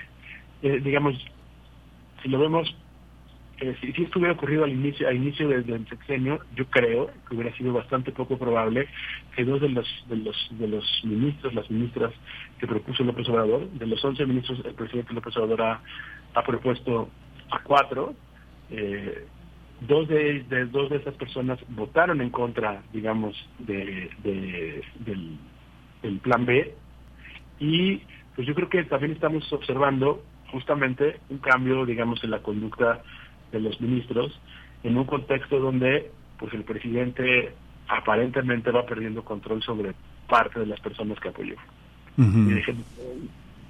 Esta, esta parte de parte de la de la convoca de las eh, características que tiene el plan B de las, eh, eh, por ejemplo, compactar la estructura del INE, reducir de 30 a 60 los órganos distritales, eliminar la rama administrativa del servicio profesional. ¿Qué, con- qué consecuencias tiene? Digamos que cada uno de los pasos tiene una consecuencia de orden no solo de la filosofía, en términos de la filosofía política, no sé, pienso eh, de manera personal que el servicio profesional electoral pues ha sido parte de una conquista de capacitación en, el, en, en- en ese territorio. Piensa la parte de los activos y lo inmobiliario, usarlo para liquidar eh, a, esas, a esas personas. Pero pasa un poco, Alberto, como sucedió en mayo de, del 2000. eh, del 2017, si no mal recuerdo, en el que el secretario de Gobernación dice que el servicio profesional de carrera este se modifica y que el personal puede ser despedido a pesar de que haya concursado y que eh, nuevamente el viejo tema de este pérdida de la confianza se va a aplicar. De, de pronto tú esta parte del servicio profesional electoral se tiene que defender, tenemos que, eh, no sé, cerrar filas en torno a esa capacidad de unas personas que han desarrollado, han ido a cursos, han entregado lo mejor de sí mismas al margen de la cúpula para que no sean despedidas o tienen que ser despedidas por un decreto. Eh, sí, creo que en efecto eh, esta, esta pregunta que, que tú haces, Miguel Ángel, eh, toca, digamos, una buena parte del fondo de lo que era el plan B. Es decir, el, IFE y el INE, digamos, en, en, esa, en esa materia de organización electoral, creo que han hecho un aprendizaje y un eh, conjunto, digamos, de procedimientos y protocolos para organizar elecciones que está eh, respaldado, digamos, y se basa en este servicio electoral. Y eso creo que ha dado eh, muy buenos resultados, a pesar de que se me trata de, eh, de desprestigiar. Creo que el, el IFE hace eh, buenas elecciones, es decir, eh, sabe organizar elecciones. O sea, creo que los problemas del, del, del INE están en otra parte que se podrían reformar, pero no, eh, digamos, sacrificar la parte eh, de la estructura profesional. Que esto eh, hubiera sido muy negativo, digamos. Este, se ve que me, extraña mucho porque, bueno, se supone que los que hicieron este plan B eh, de alguna manera tenían conocimiento de cómo se organiza un proceso electoral, ¿no? Eh, y esto de alguna manera, pues parece que, que dieron la espalda a ese conocimiento que habían adquirido, ¿no? Ya sea que fueron miembros del Consejo General en algún momento, que participaron en algo de los procesos electorales, saben muy bien que eh, si tú desmantelas esta estructura como pensaba hacer el, plan de, pues ya no garantizas la organización de un proceso electoral eh, con suficiente eh, objetividad, eh, eficacia, eficiencia, etcétera, no, que va desde la capacitación, la selección de los ciudadanos que van a estar al frente de las mesas, el montaje de las mesas, todo el proceso de votación, luego el cómputo, la las actas, es decir, es un proceso eh, muy, eh, digamos, muy complicado que se ha ido eh, mejorando perfeccionando hasta llegar a tener elecciones confiables. Lo que pase antes, digamos, con los términos de financiamiento, ese es otro problema. Lo que pasaba con los medios, ese es otro problema. Lo que, lo que hagan los partidos o los legisladores con las reglas, ese es otro problema, pero el tema técnico de la organización electoral basado en esta estructura, me parece que ese es el, el corazón, digamos, que eh, de, da certeza a los procesos electorales y eso creo que sí hay que defenderlo, como decías tú, hay que defenderlo, sí, me parece que esa es una, una buena razón. Por eso el, el INE tiene una aprobación ciudadana importante eh, toda la tramitación también de las credenciales que se iba a debilitar, es decir, es la misma eh, política de austeridad que se ha aplicado eh, en, el gobierno federal y que han destruido capacidades importantes del Estado que son necesarias, digamos, para la función y la vida de las políticas públicas y todas las capacidades y eh, tareas que tiene que tiene el Estado mexicano. Esto se ha ido debilitando y venía también directamente hacia, hacia el INE, eh, muy centrado, como mencionó Camilo hace un momento, en esta confrontación por los salarios de los consejeros y todo eh, este enfrentamiento del presidente eh, muy, muy este, en las digamos en los acentos de la de la mañanera de atacar ahí a dos consejeros ahora ex consejeros ¿no? Eh, y centraba ahí toda la eh, digamos toda la furia eh, estratégica ¿no? de, la narrativa presidencial ya no existe esto ha desaparecido completamente no ya este no, los nuevos consejeros el, el INE ha dejado de ser un tema importante para para la presidencia ahora esto creo que está completamente saldado se dice que hay mucho más cercanía ahora ¿no? eh, con el, esta reunión con el presidente y los consejeros que hubo hace unos días.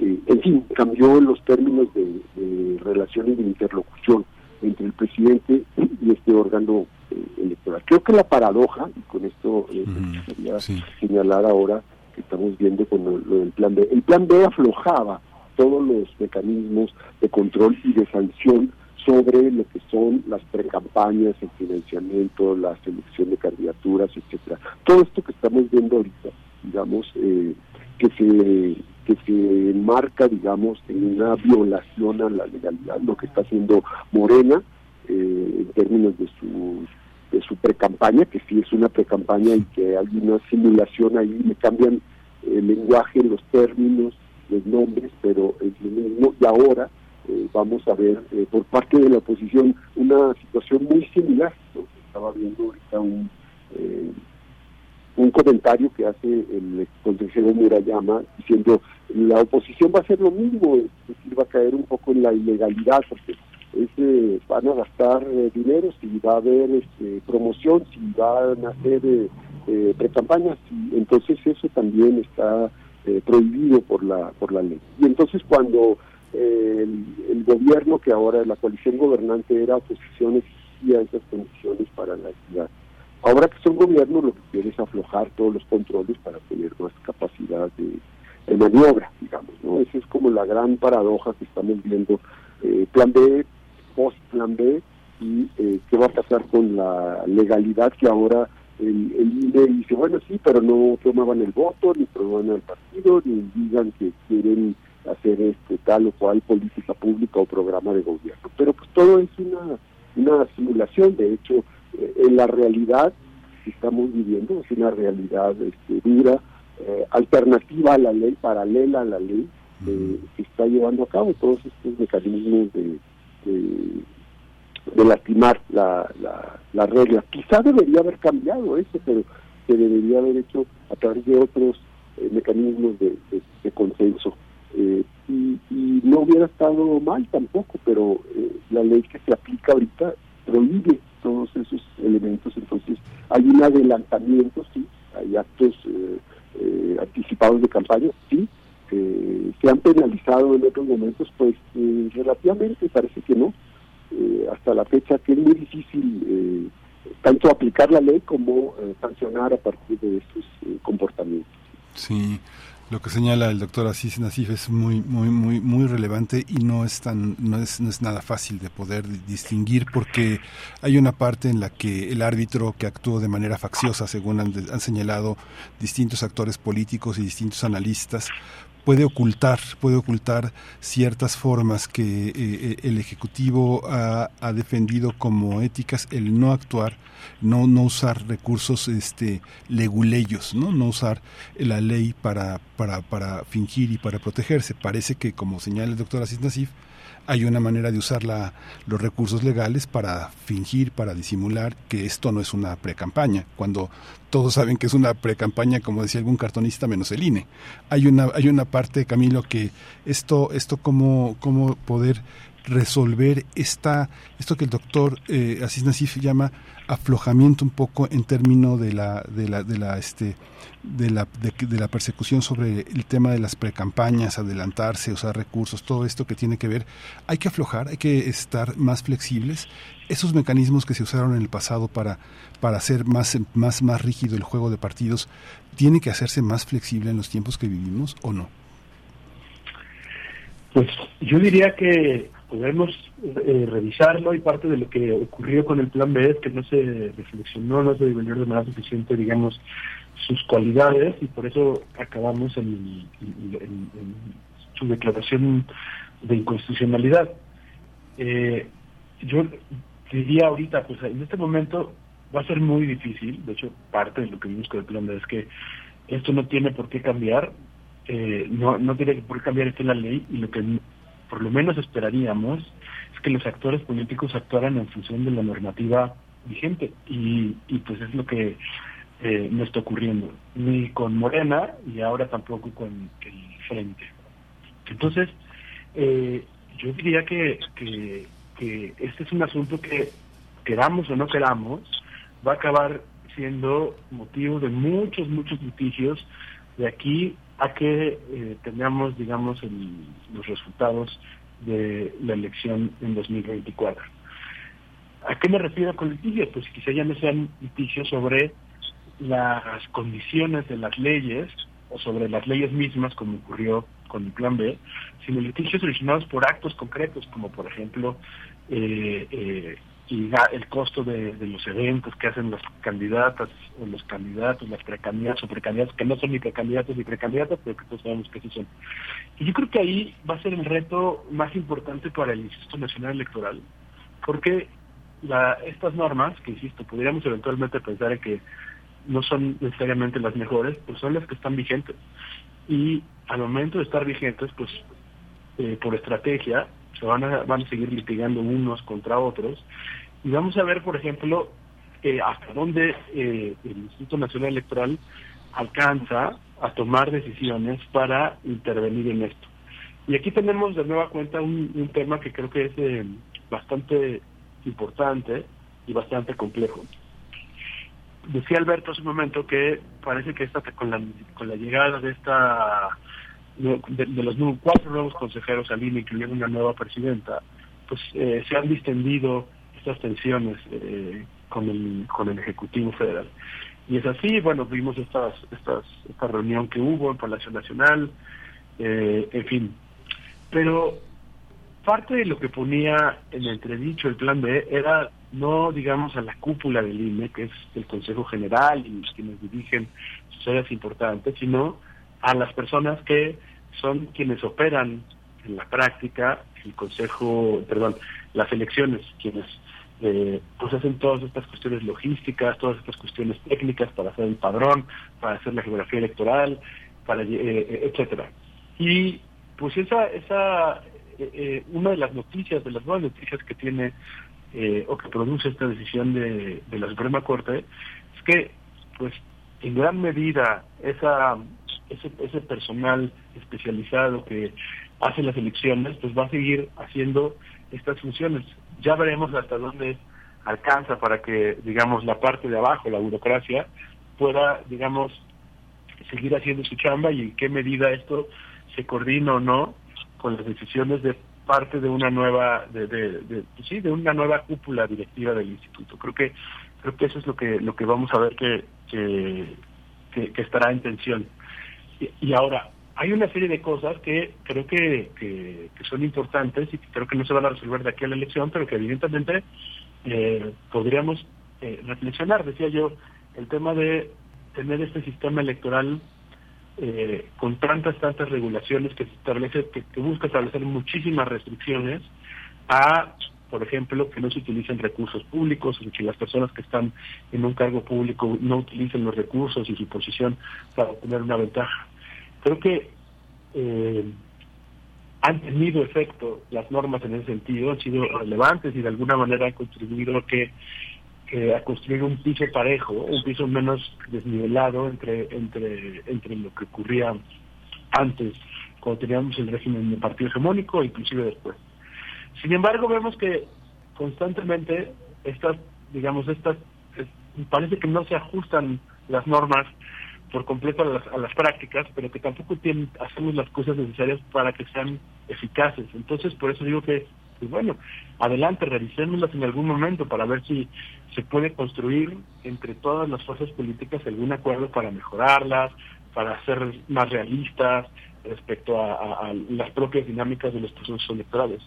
Por ahora, esto no es así, y esto no es así porque tenemos vigente una normativa que es justamente eh, esta que establece todas estas restricciones en materia de precampañas, de uso de recursos públicos, de fiscalización, en fin. Eh, estamos viendo, no sé eh, si, ustedes lo vieron, pero en los días recientes, eh, Marcelo Ebrard, por ejemplo, parte de los argumentos que, señalaba contra las otras personas que, que, contienden con él en, esta en esta pues pre-campaña, no pre-campaña, es el uso de recursos públicos, el tema de cómo se van a fiscalizar y si ya se pasaron o no de lo que acordó el, el, propio partido. En el contexto de las normas que tenemos ahorita, esto eventualmente podría, ser, podría generar infracciones e involucraría la acción del Instituto Nacional Electoral y, por supuesto, eventualmente del Tribunal Electoral del Poder Judicial de la Entonces, pues ya veremos qué ocurre Sí, es muy muy muy muy interesante esto, toda esta reflexión. Hay, hay, hay, un, hay un punto que eh, es inevitable señalar que hay una hay una enorme este, una enorme sensibilidad eh, de, muchísimos actores profesionales en los procesos electorales y en la administración pública que han sido despedidos de alguna manera por una actitud que el gobierno federal entrante consideraba como sospechosa, como gente que había servido a gobiernos anteriores. Y ahora pasa un poco lo mismo con el servicio profesional, con el servicio profesional electoral que muchos de las personas que pues eh, tienen un nivel de un nivel de conocimiento van a ser van a ser despedidas separadas de sus eh, responsabilidades.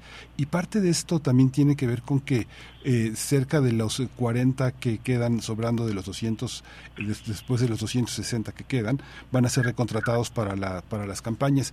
Cómo entender también esta parte que tiene que ver con el con el conteo rápido esta esta parte de la reforma cómo cómo entender esa propuesta se tiene que reformar y esperar digamos eh, ir en tiempo real en el conteo de las elecciones doctor Asís Nasif bueno me parece que hay una serie de ahí de mecanismos que, de alguna manera eh, tratan de generar la mayor certidumbre y este es uno de los elementos que se está, eh, digamos, eh, cuestionando de alguna forma estas formas de conteo rápido y demás.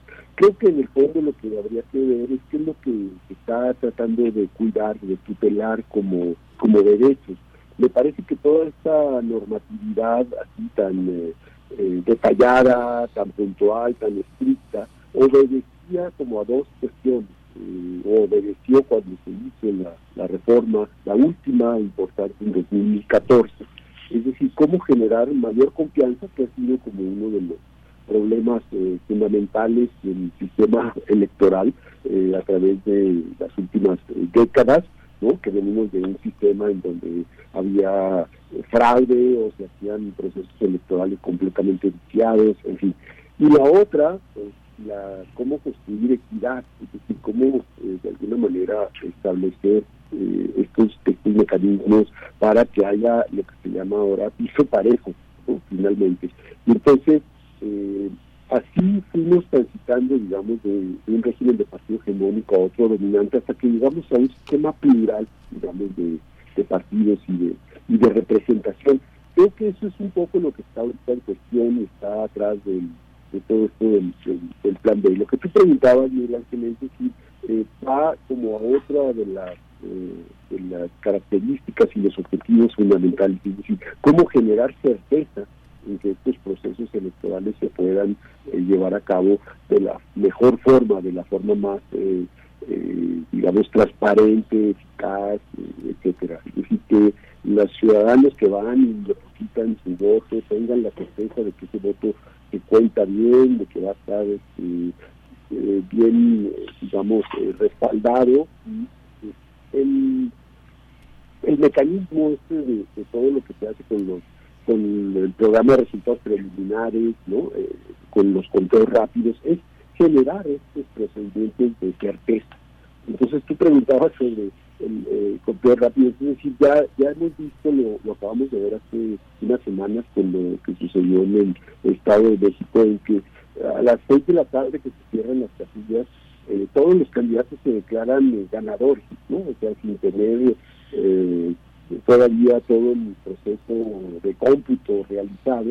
Y entonces aquí los conteos rápidos son muy importantes porque es lo que le da certeza. Tienen ya una exactitud estadística eh, básica que es lo que genera la, la, certeza y vemos cómo el conteo rápido de alguna manera sale eh, en términos prácticamente iguales similares a lo que se hace ya en los cómputos digitales de todos los procesos electorales. Entonces sí creo que es muy, eh, es muy, es muy relevante, es decir, el, el INE, para responder un poco también a tu, a tu cuestionamiento este del financiamiento del mismo instituto, el INE tiene que saber dónde puede, eh, de alguna manera, ser austero y cortar, ¿no? Eh, por supuesto, los salarios de los consejeros.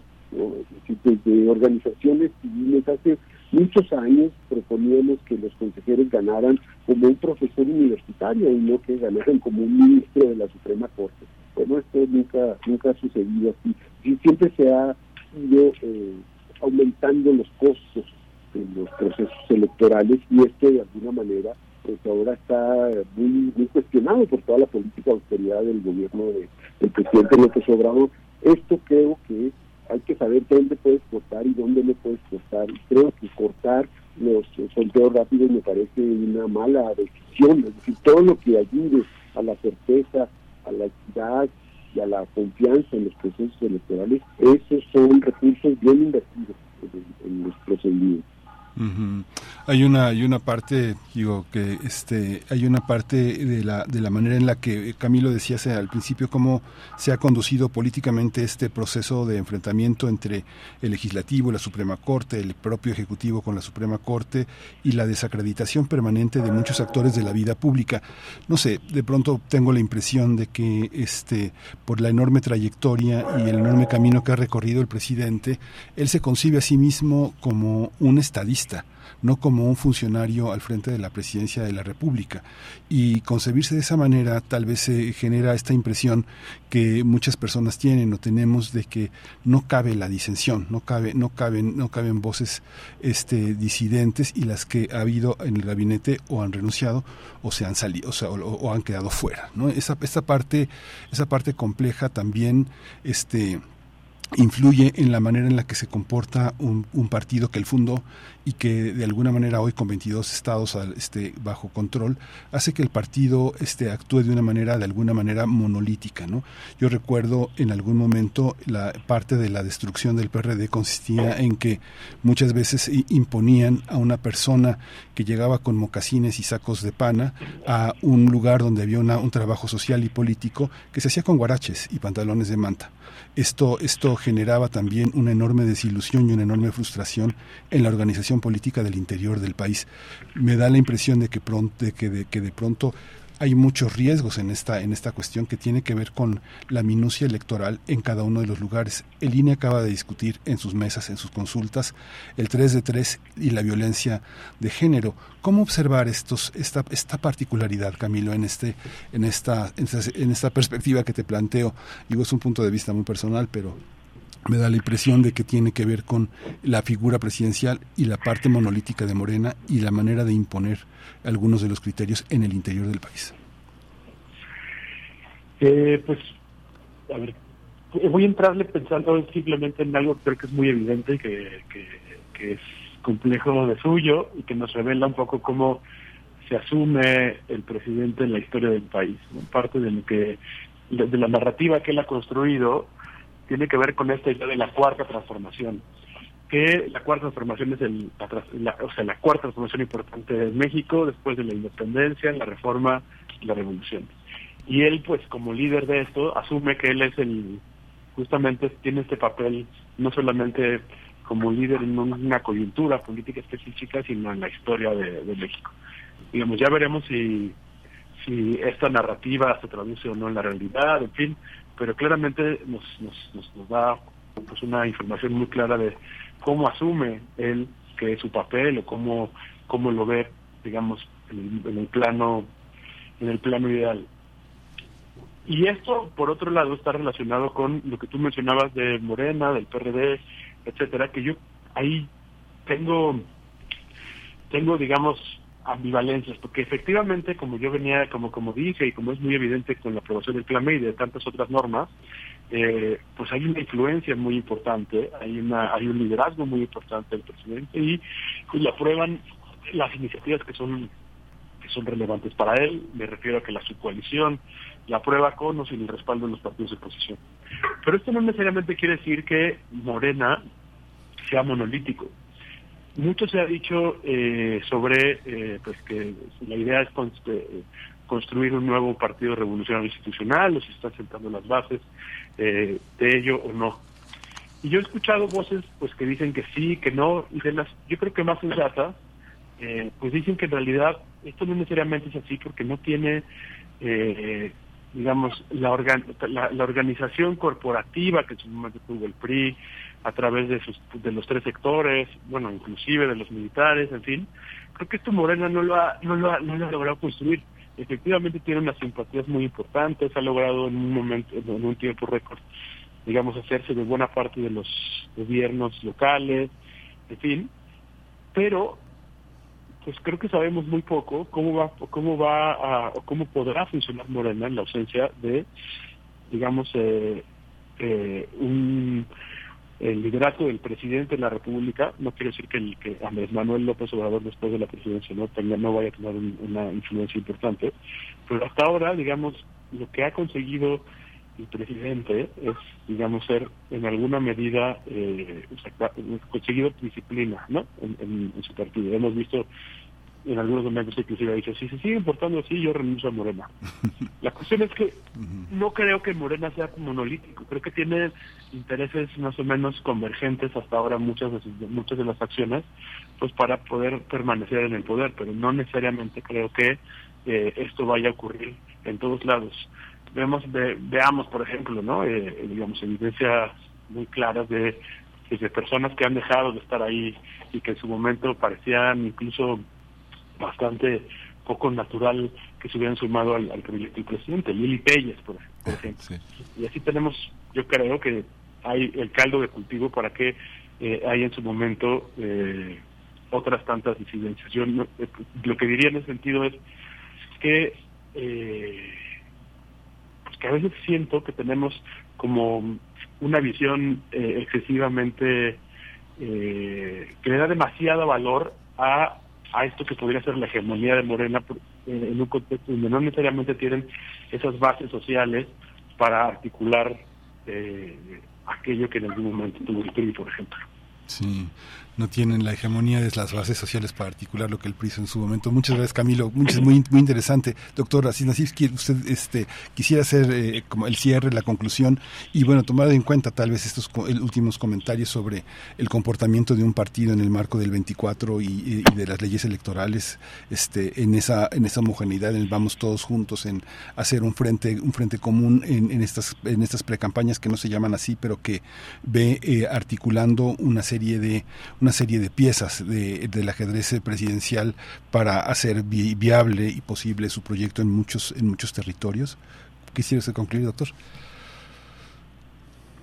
Sí, eh, pero bueno, a ver, aquí creo que tal vez el, el fondo del, del tema para concluir es que, en efecto, eh, se habían generado todo este conjunto de reformas para generar, digamos, para producir un sistema electoral eh, plural, para poner los términos que tuviera equidad, que tuviera certeza, que garantizara la, la competencia y la, la pluralidad. Y creo que hemos regresado al formato de un partido dominante, como lo tuvimos en los años 90, para ponerlo en esos términos.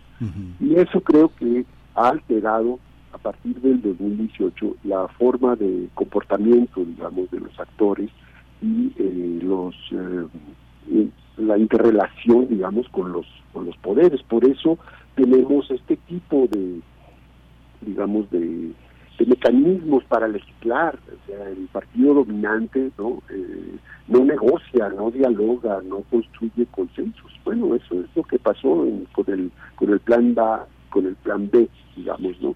Y la oposición, pues, lo que hizo fue refugiarse un poco en, en la negativa y, en la impugnación, pero no hubo procesos de construcción de, de acuerdos y, y de consensos. Y creo que eh, a diferencia de lo que de lo que hacía el PRI, pues no es un partido, en efecto, como decía Camilo, de, de corporativo de sectores, pero sí es un partido dominante y esto tiene características, domina el, el, eh, domina los presupuestos, domina la narrativa pública, domina los eh, eh, digamos espacios de la legislación, eh, en fin, todos estos este este conjunto de elementos ahí está en una en un clima de mucha de mucha polarización. Y creo que ahora el reto para 24 pues va a ser ese, a ver qué, qué hace el árbitro frente a todos estos mecanismos que están eh, violentando la, la regla eh, vigente, ¿no? A ver qué, cómo se comportan los, actores, qué decisiones toman. Yo veo muy difícil que el INE haga una aplicación estricta de la, de la reglamentación, es decir, no veo al INE eh, dándole las candidaturas a, a Claudia Sheinbaum y a Marcelo Ebrard por actos anticipados de campaña. Eso no lo, no lo veo, ni al tribunal tampoco. ¿no? Pero bueno, habrá habrá que esperar. O de la misma manera con la oposición va a suceder algo algo similar. Entonces sí, estamos como en un... eh, como en un aprieto, digamos, en una situación complicada, ¿no? de una legalidad que se está violentando, de una reforma que no se aprobó y de una realidad de actores que están eh, adelantando el proceso veces frente a, a lo que dice la, la, ley electoral. Sí, pues muchísimas gracias a los dos, doctor Alberto Asís Nasif. Siempre es una lección escucharlo, investigador del CIESAS, especialista en temas de democracia, procesos electorales y análisis políticos. Le agradecemos muchísimo, doctor, que haya estado con nosotros. Al contrario, gracias a ustedes y un gusto compartir la mesa con, con Camilo. Gracias, doctor Camilo Saavedra, investigador del Instituto de Investigaciones Jurídicas de la UNAM. Muchísimas gracias por toda esta reflexión este, eh, eh, en vivo con nosotros. Muchas gracias y esperamos dialogar muy pronto. Muy, muy, muy, muy amable por su participación. Gracias a ustedes. A la orden. Gracias, doctor. Pues vamos a ir eh, ya al cierre de esta, de esta edición. Vamos a despedirnos con música de Kiss Prince.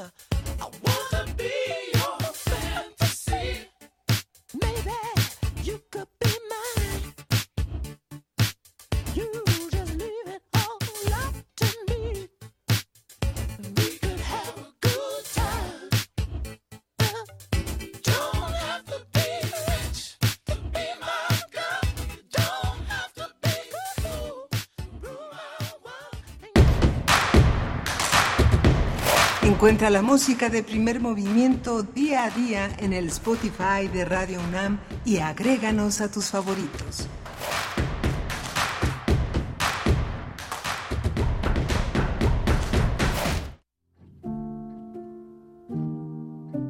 Torcuato Luca de Tena, La convicción monárquica.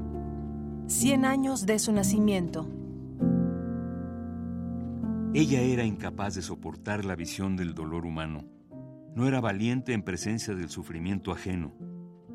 Con todo, a partir de ahora, tendría que moverse entre multitud de seres cuyas úlceras no estaban en la piel o en las entrañas, sino en la mente, individuos llagados en el espíritu, tarados del alma. Los renglones torcidos de Dios. Planeta 2023. Torcuato Luca de Tena. 96.1 FM. Radio UNAM. Experiencia sonora.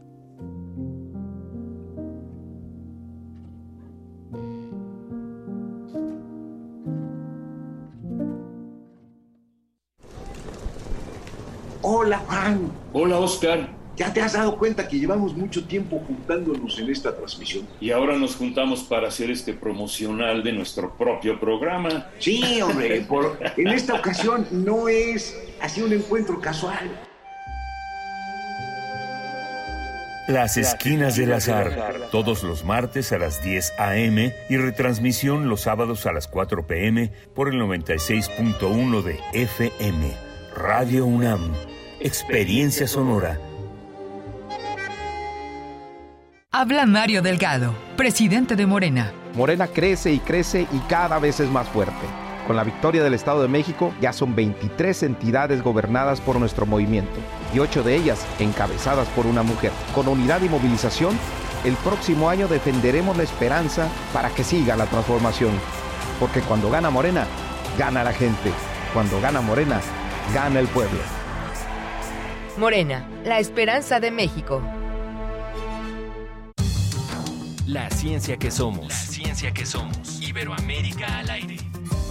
Descubre la ciencia que está presente en tu día a día a través de cápsulas, reportajes, entrevistas y reportes en vivo. Viernes de 10 a 11 horas por el 96.1 FM. La ciencia que somos. Iberoamérica al aire.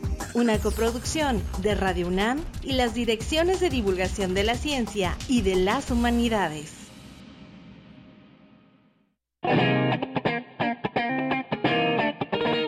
Este es el sitio donde se intersecta toda la música.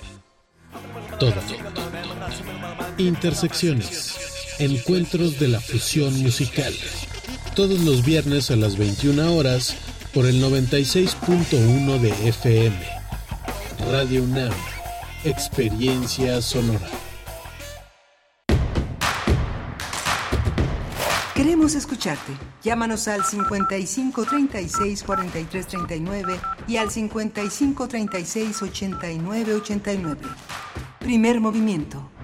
Hacemos comunidad.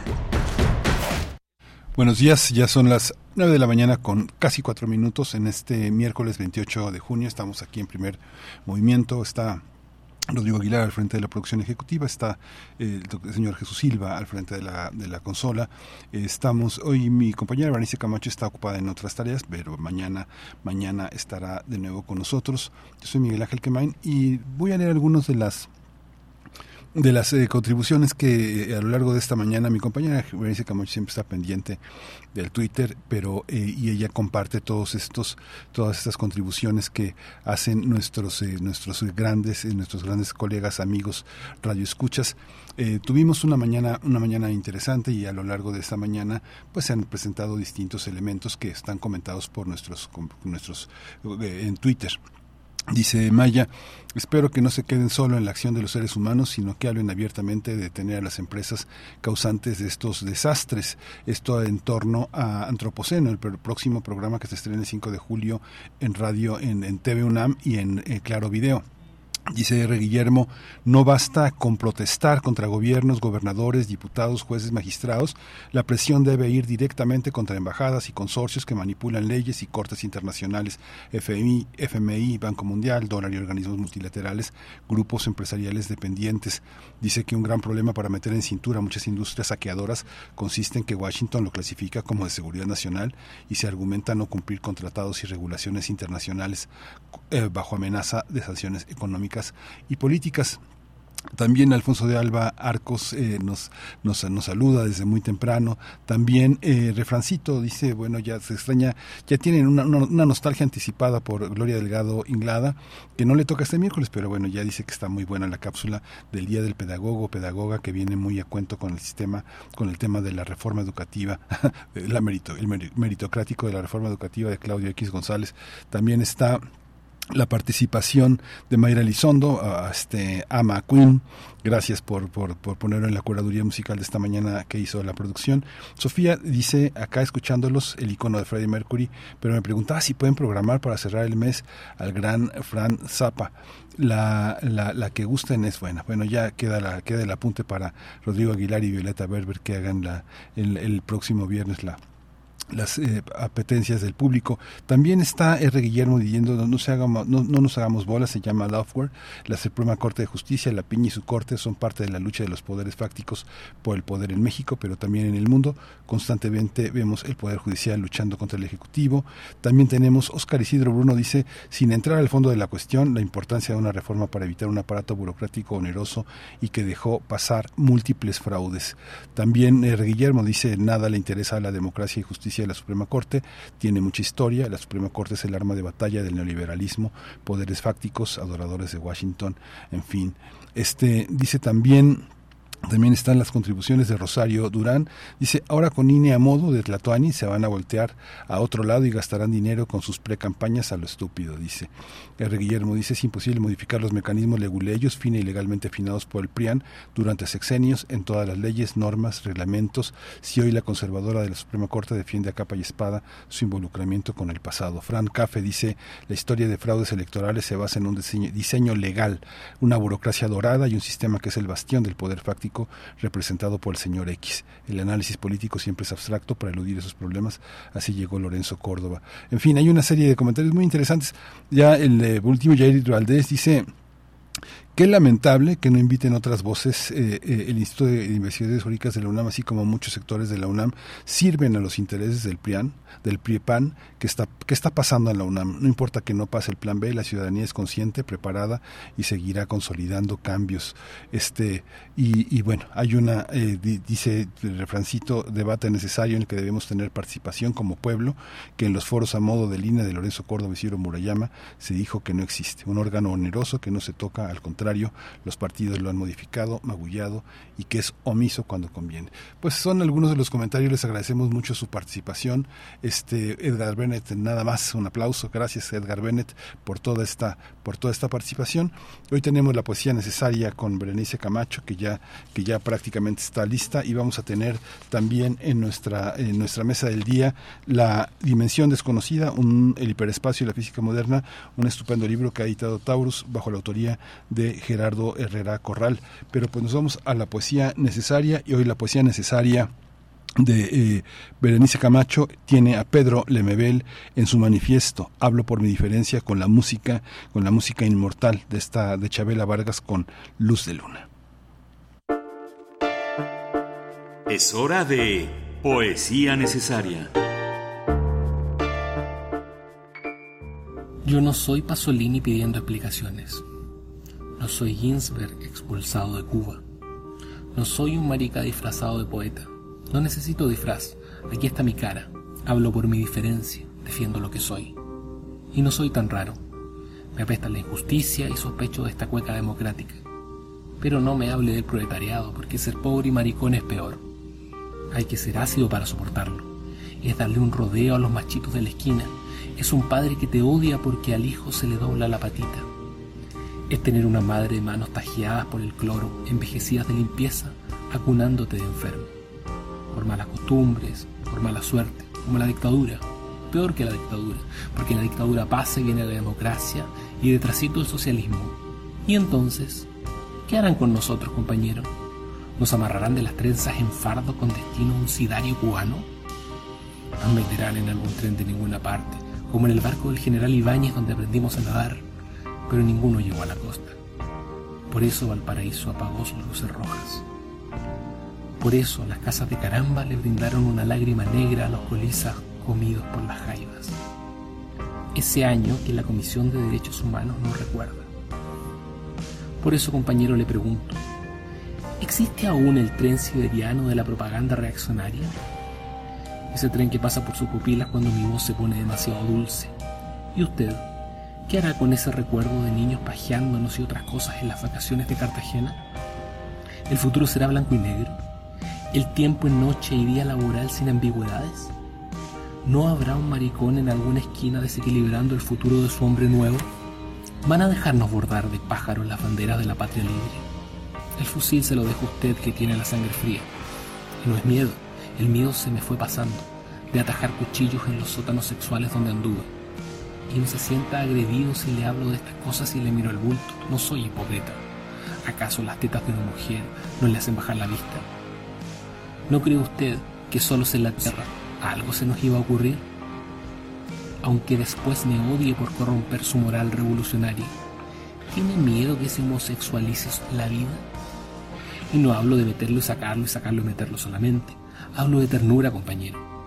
Usted no sabe cómo cuesta encontrar el amor en estas condiciones. Usted no sabe qué es cargar con esta lepra. La gente guarda las distancias. La gente comprende y dice, es marica pero escribe bien. Es marica pero es buen amigo. Súper buena onda. Yo acepto al mundo sin pedirles esa buena onda, pero igual se rían. Tengo cicatrices de risa en la espalda. Usted cree que pienso con el poto que al primer parrillazo de la CNI lo iba a soltar todo. No sabe que la hombría nunca la aprendí en los cuarteles. Mi hombría me la enseñó la noche detrás de un poste. Esa hombría de la que usted se jacta se la metieron en el regimiento, un milico asesino de esos que aún están en el poder. Mi hombría no la recibí del partido porque me rechazaron con risitas muchas veces. Mi hombría la aprendí practicando en la dura de esos años. Y se rieron de mi voz amariconada gritando iba a caer, iba a caer. Y aunque usted grita como hombre, no ha conseguido que se vaya. Mi hombría fue la mordaza, no fue ir al estadio y agarrarme a combos por el Colo Colo. El fútbol es otra homosexualidad tapada como el box, la política y el vino. Mi hombría fue morderme las burlas, comerme la rabia para no matar a todo el mundo. Mi hombría es aceptarme diferente. Ser cobarde es mucho más duro.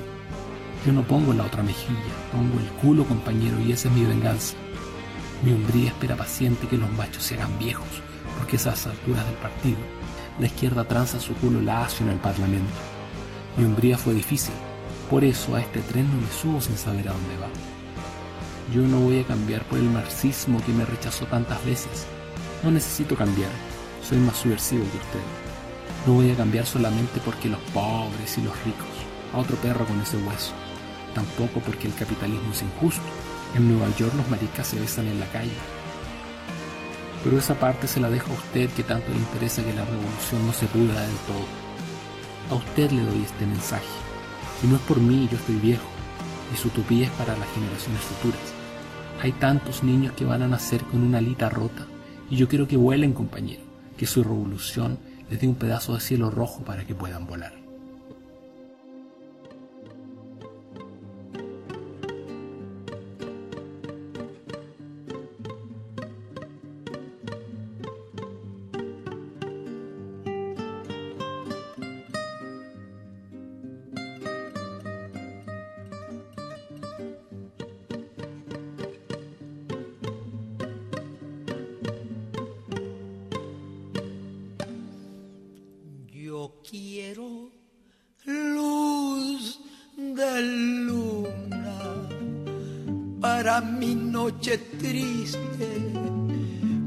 Sentir divina la ilusión que me trajiste, para sentirte mía, mía tú como ninguna. Pues desde que te fuiste yo no he tenido luz de luna. Pues desde que te fuiste yo no he tenido luz de luna.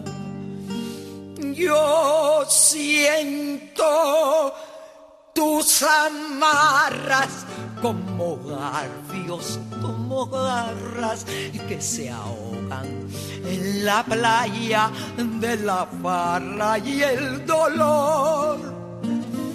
Y siento tus cadenas arrastras en mi noche callada, que sea plenilunada, azul como ninguna. Pues desde que te fuiste yo no he tenido luz de luna. Pues desde que te fuiste yo no he tenido luz de luna.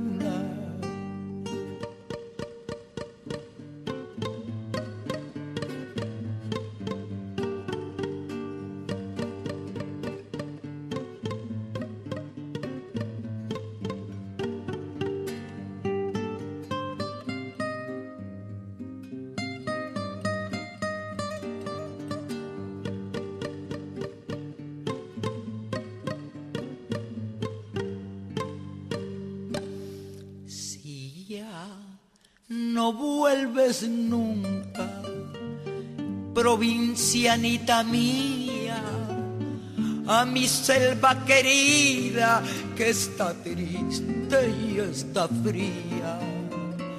Al menos tu recuerdo ponga luz sobre mi bruma. Pues desde que te fuiste yo no he tenido luz de luna. Pues desde que te fuiste yo no he tenido luz de luna.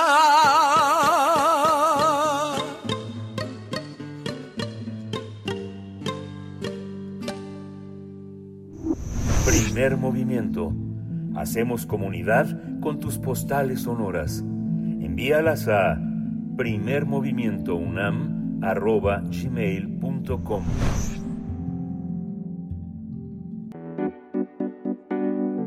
La mesa del día. Dimensión desconocida, el hiperespacio y la física moderna es el título del libro escrito por el doctor Gerardo Herrera Corral, quien analiza la relación entre la naturaleza del tiempo y el espacio, así como la exploración científica de otras dimensiones. Hace algunos eh, eh, planteamientos rigurosos de la física moderna, como pensar en la posibilidad de que exista una cuarta dimensión espacial que no se puede percibir y también se pregunta si el tiempo es una ilusión de nuestra mente. Todos estos cuestionamientos los realiza debido a que la ciencia lleva pues más de un siglo explorando el hiperespacio, es decir, considerando la existencia real de un espacio con cuatro o más dimensiones. En Dimensión Desconocida, Gerardo Herrera Corral desentraña los momentos más importantes sobre esta temática como la fusión del tiempo, el espacio en una sola entidad, considerando la teoría de la relatividad analiza la, la, propuesta de una dimensión adicional en un intento por unificar gravedad y electro, electromagnetismo, eh, las 26 dimensiones que postula la teoría de cuerdas, que luego serían reducidas a 10 debido a la supersimetría. Bueno, vamos a conversar con Gerardo Herrera Corral, es doctor en física por la Universidad de Dortmund, Alemania. Él ha publicado varios trabajos muy muy interesantes. Él publicó, él publicó eh, el Higgs y el universo líquido y el gran colisionador de, de en, en, el Fondo de Cultura Económica hace ya algunos años, pero es un libro que está ahí en librerías esperándolo. También publicó Universo, la historia más grande jamás contada. También lo publicó bajo el sello de Taurus, donde está publicado este, este libro del que vamos a hablar en un momento. Y otro libro también apasionante, este Agujeros Negros y Ondas Gravitacionales, una mirada profunda al universo. Quien ha tenido la fortuna de seguir su trabajo podrá pensar en un universo complejo, eh, complejo, una red eh, de ideas que se, que se cruzan, que están en un parentesco permanente. Y bueno, eh, el doctor, eh, el doctor eh, Herrera Corral ya está en la línea. Le doy las gracias por estar con nosotros y buenos días. Buenos días, doctor. Bienvenido a Radio NAM.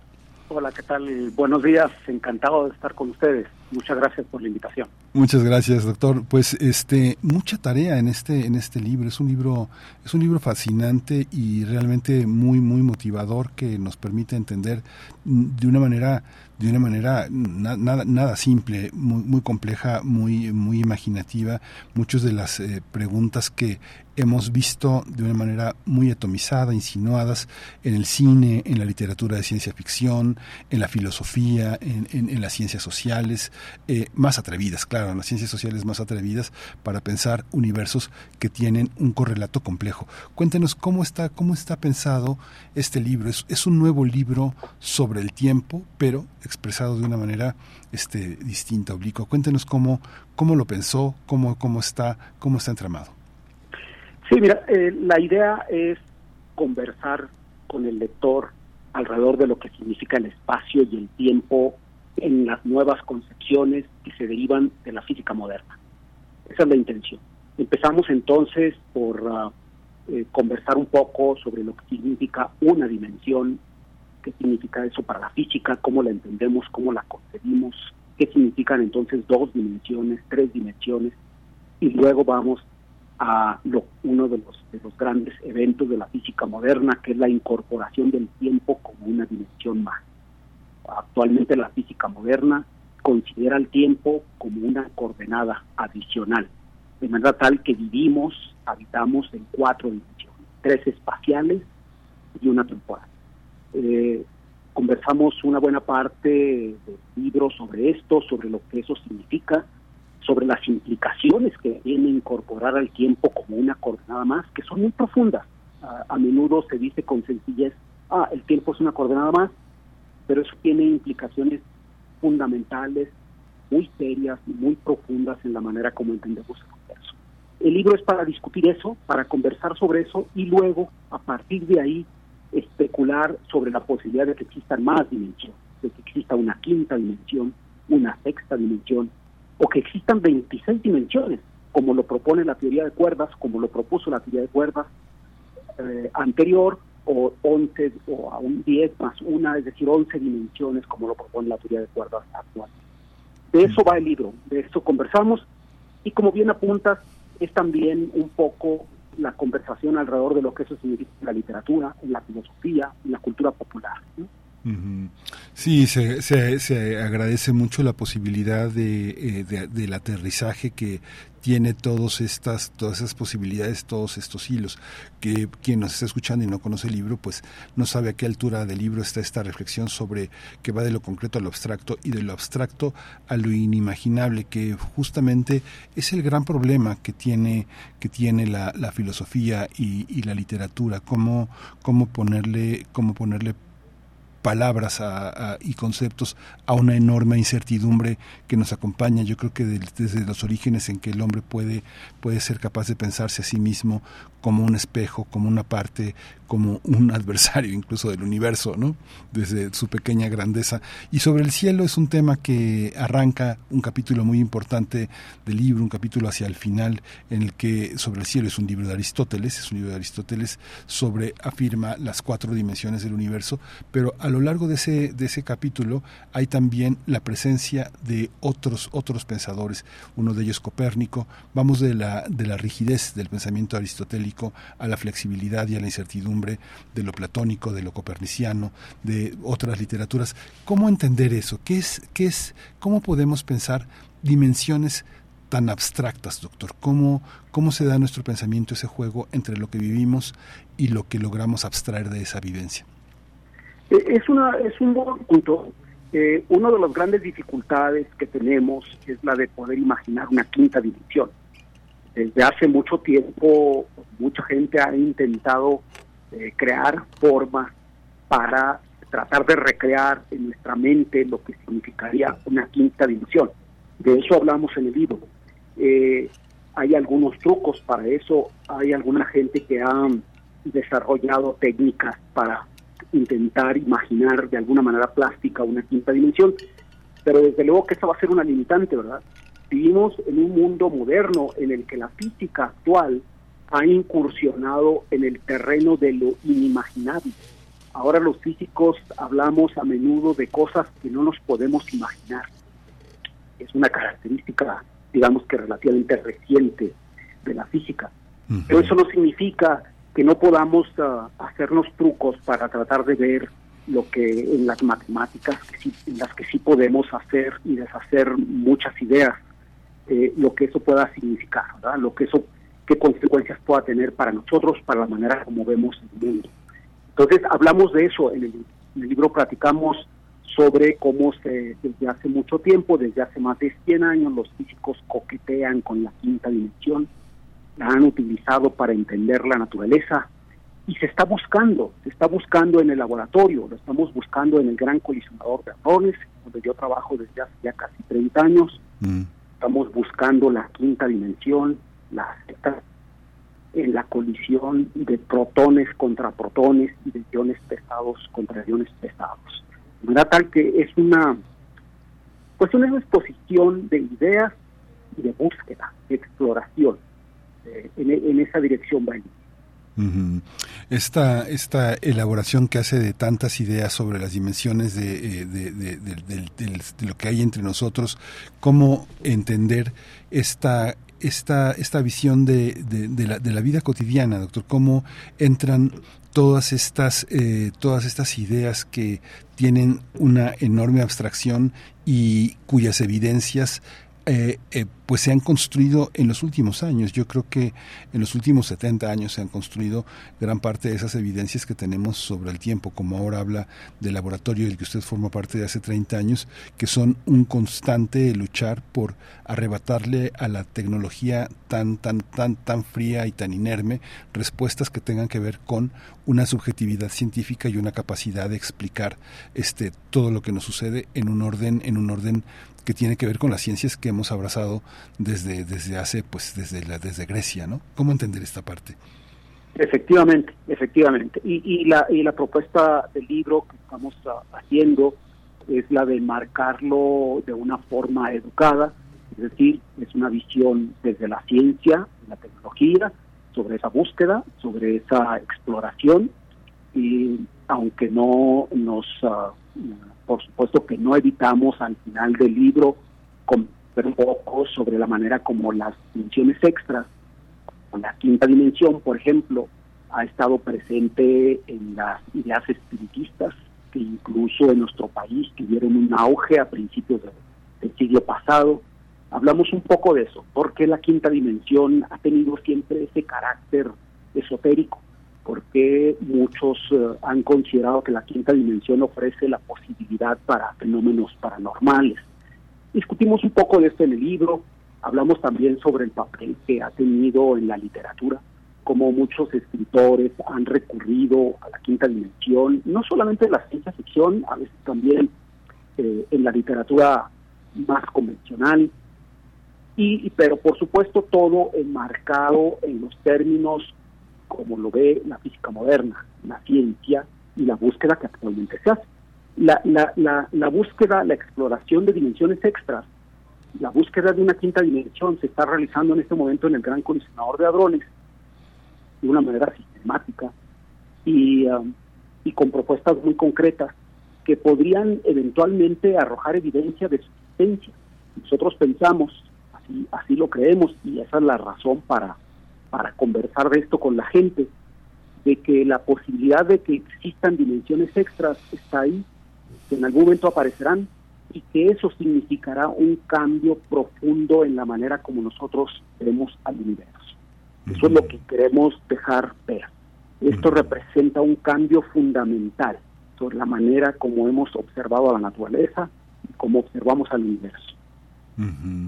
Es, eh, bueno, yo tengo el privilegio de poder conversar con, con, usted como periodista, pero el libro, el libro, este, yo imagino que quien esté cerca de usted en su vida cotidiana debe ser muy, muy, muy agradable, muy agradable escucharlo, porque simplemente la escritura del libro ya habla de una enorme sensibilidad y humor para, para hablar de un mundo que no, no, no suele ser tomado en cuenta.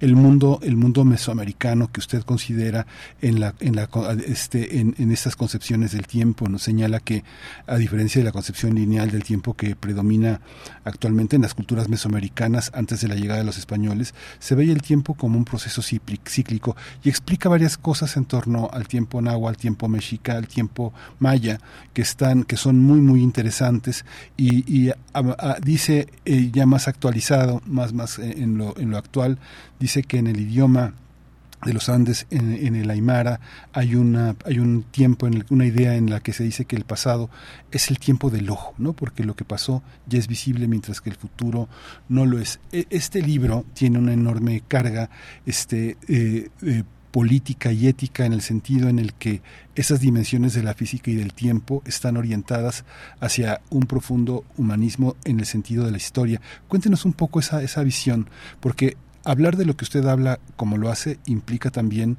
estar en un reconocimiento de culturas diversas, doctor, ¿no? Desde luego que, eh, el espacio y el tiempo son categorías tan fundamentales que han inquietado al ser humano siempre y lo inquietan en todas las culturas.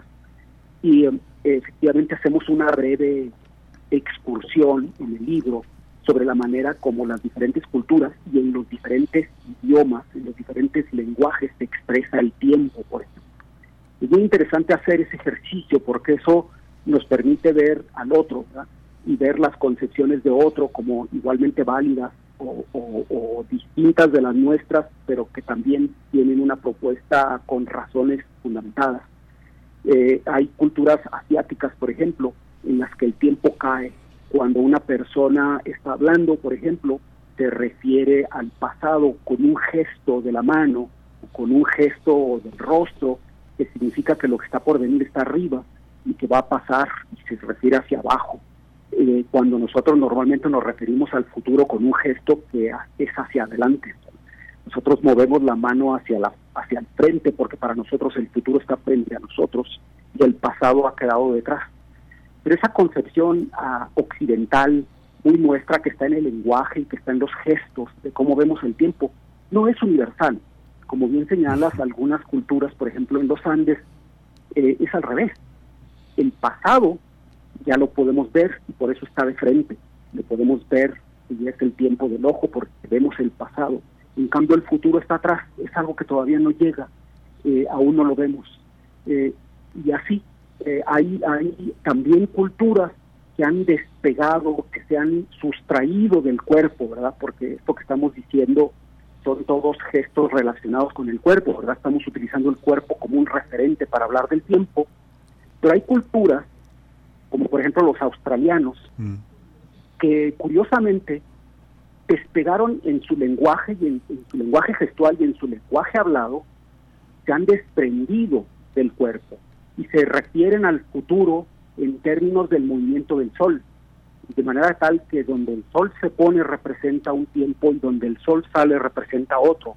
Es interesante ver que existan culturas que han referenciado todo al cuerpo y hay otras que no lo hacen. En fin, que hacemos este tipo de reflexiones en el libro, creo que pueden ser muy atractivas y enriquecedoras. Ujú. Es muy interesante también, doctor, en este mes que hablamos de la diversidad sexual, pero que hay muchas diversidades étnicas, lingüísticas, culinarias, que hable de las dimensiones como un espacio, un espacio de, fundamentalmente donde tiene sentido la libertad, libertad que en, a, ma- a mayor número de dimensiones, más libertad tendrá un objeto para moverse. Y lo que habla sobre los grados de libertad, que es una expresión que tiene un sentido, que utilizarla pues es una manera cotidiana de referirse a la libertad personal en una situación particular.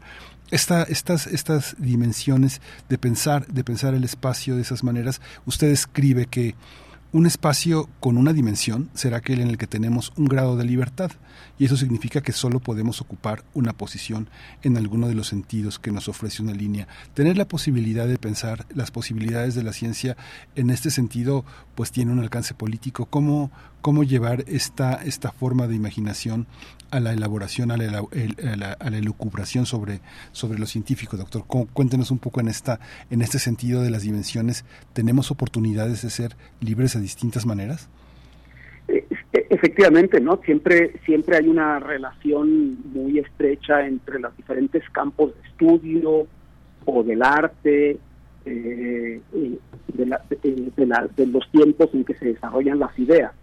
En, los en términos de, de físicos, los grados de libertad representan para un sistema las maneras distintas en cómo se pueden comportar.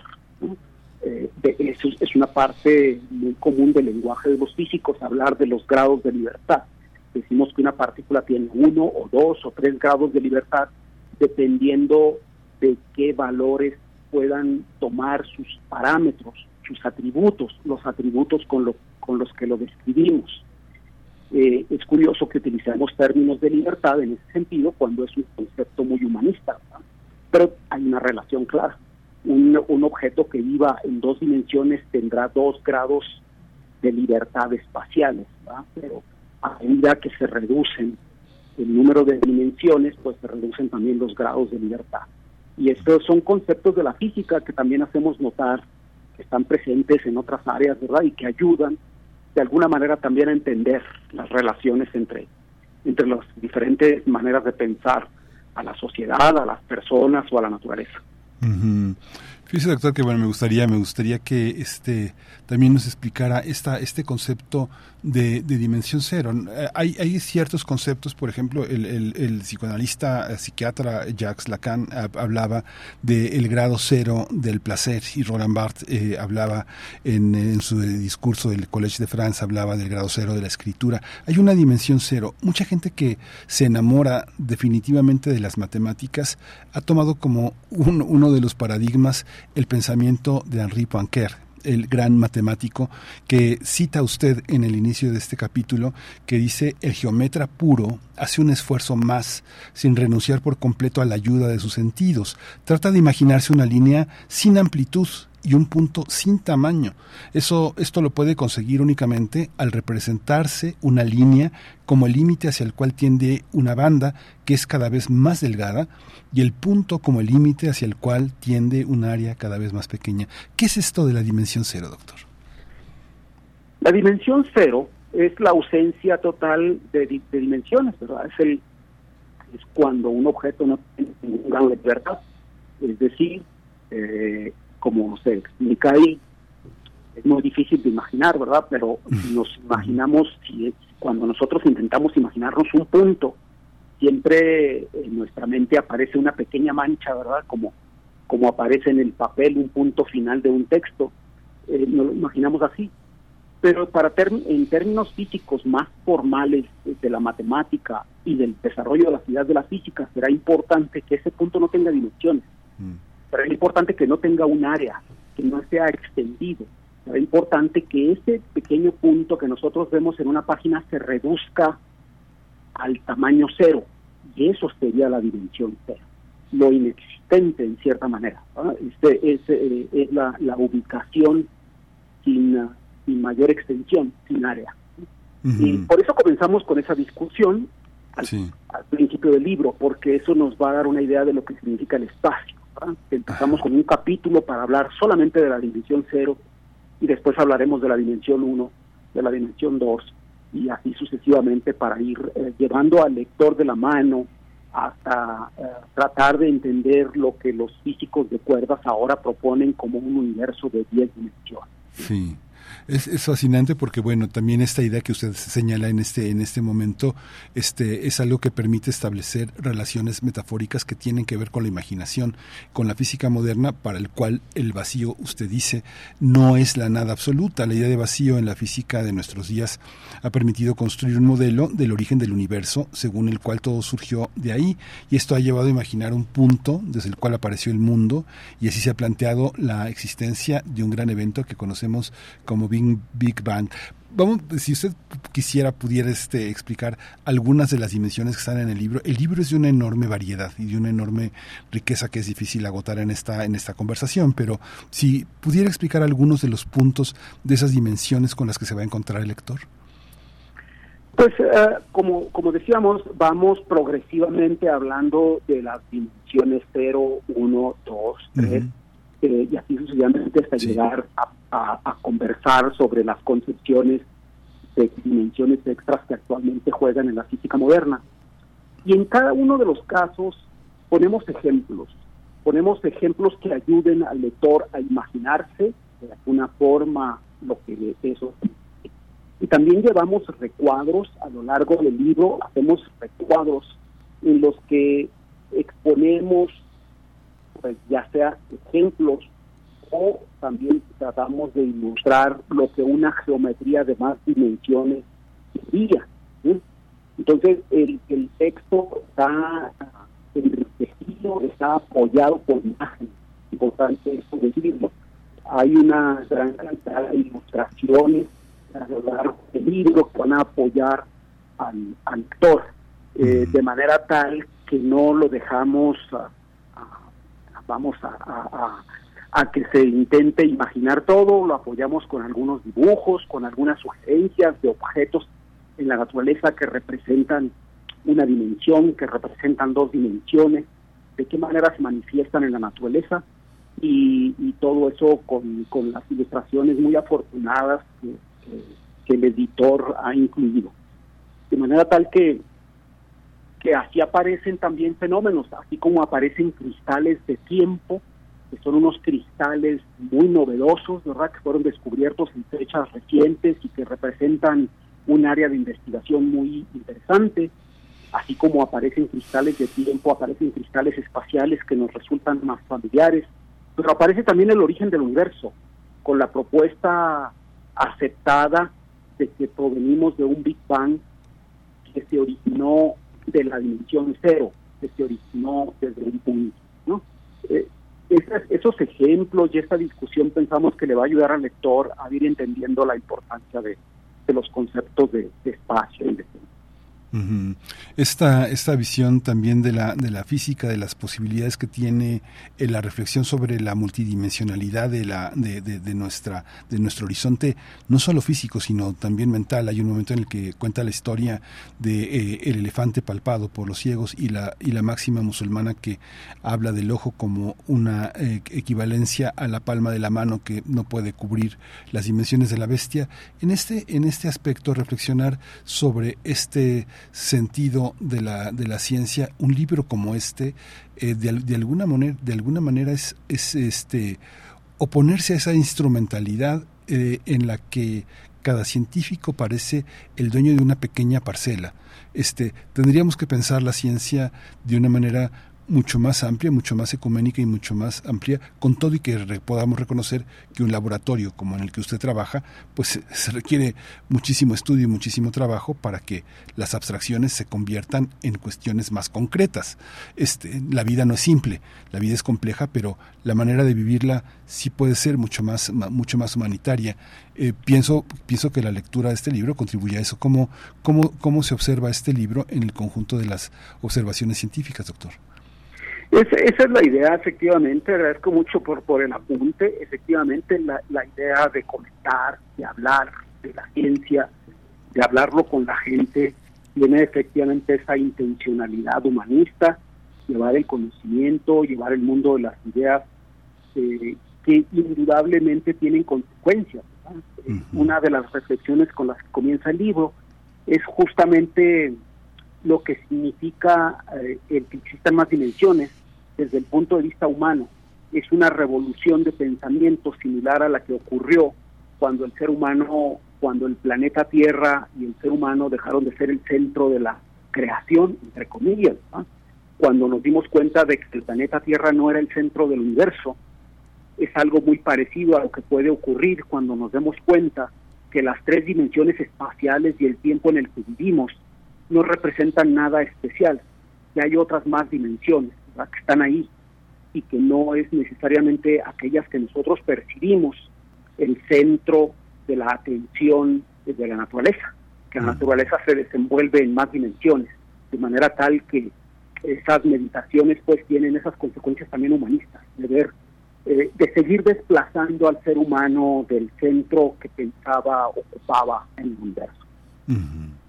Pues doctor eh, Gerardo Herrera Corral, pues muchas gracias. El libro tiene muchos regalos que, este, muchos comentarios, muchas anécdotas, muchas referencias que uno, este, una persona sin ser científica puede compartir puede compartir con su familia, puede compartir en una, en una, en una sobremesa para reflexionar sobre muchas cosas. Comentaba al inicio de la conversación, doctor, que usted es autor de El Higgs y el universo líquido y el gran colisionador de hadrones, eh, eh, el universo, la historia más grande jamás contada, y también de agujeros negros y ondas gravitacionales, una mirada profunda al universo, pues que quede, quede, queden estos títulos aquí para seguirlo. Tenemos ahora la dimensión desconocida, el hiperespacio y la física moderna, pues para poder tener una, una visión que se convierte en un gran en un, en un gran modelo de en un gran modelo del pensar no solo para la ciencia sino para la literatura la filosofía las ciencias sociales le agradecemos que se haya dado el tiempo el libro se va a presentar en algún momento lo va a presentar en alguna parte podemos seguirlo eh, sí, sí, sí. El libro se estará presentando el 11 de julio. 11 de julio. En la librería El Péndulo de la Ah. colonia Roma. Ah. Obregón. Eh, estaremos por ahí presentando y ya estaremos anunciando los Sí, detalles. con- sí, sí. Sí, por favor, háganoslo saber para poder compartirlo aquí. Le agradecemos muchísimo, doctor Gerardo Herrera Corral, por este libro. No, al contrario, pues muchas gracias a ustedes por la promoción de, de la literatura científica, de la, de la divulgación científica eh, y por tener programas tan tan interesantes como estos que ustedes. ah, M- Muchísimas gracias, doctor. Pues estamos al habla. Muchas gracias. Hasta luego. Hasta luego. Vamos a vamos a escuchar en este en este en este mes de la diversidad al gran David Bowie con Let's Dance.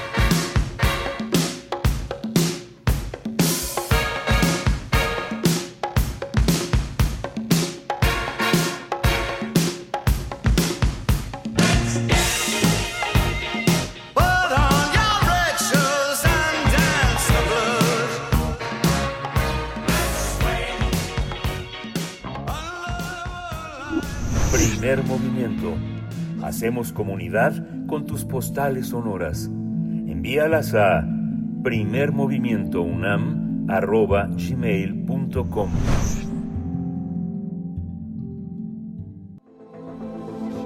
El crisol de la química. Ya estamos en el territorio de la imaginación, de la imaginación científica, de la imaginación de la química. El crisol de la química, que es la sección que hace posible el doctor Plinio Sosa, académico de tiempo completo en la Facultad de Química, dedicado a la docencia, a la divulgación de la química. Híjole, qué, qué, qué, qué padre ser su alumno debe ser, eh, doctor Plinio Sosa. Muchas gracias por estar con nosotros. El tema de hoy es la fibra de carbono y el horneado gourmet. Sí. Gracias, Miguel Ángel. Sí, la fibra de carbono es una fibra sintética constituida por finos filamentos que tienen un diámetro de entre 5 y 10 micras. En el argot de las ciencias de los materiales, las denominaciones fibras sintéticas y fibras artificiales se refieren a cosas distintas, no son lo mismo. En las fibras artificiales, la materia prima es un producto natural. Por ejemplo, el rayón, que es artificial, se produce a partir de la celulosa, que es natural. En cambio, en las fibras sintéticas, nada es natural todo es hecho por el hombre, tanto la materia prima como el producto final. La estructura nanoscópica de la fibra de carbono es muy similar a la del grafito, láminas en las que los carbonos se encuentran en un arreglo hexagonal parecido al de los panales que construyen las abejas. Sin embargo, la fibra de carbono no se sintetiza a partir ni del carbón ni del grafito que existen en la naturaleza.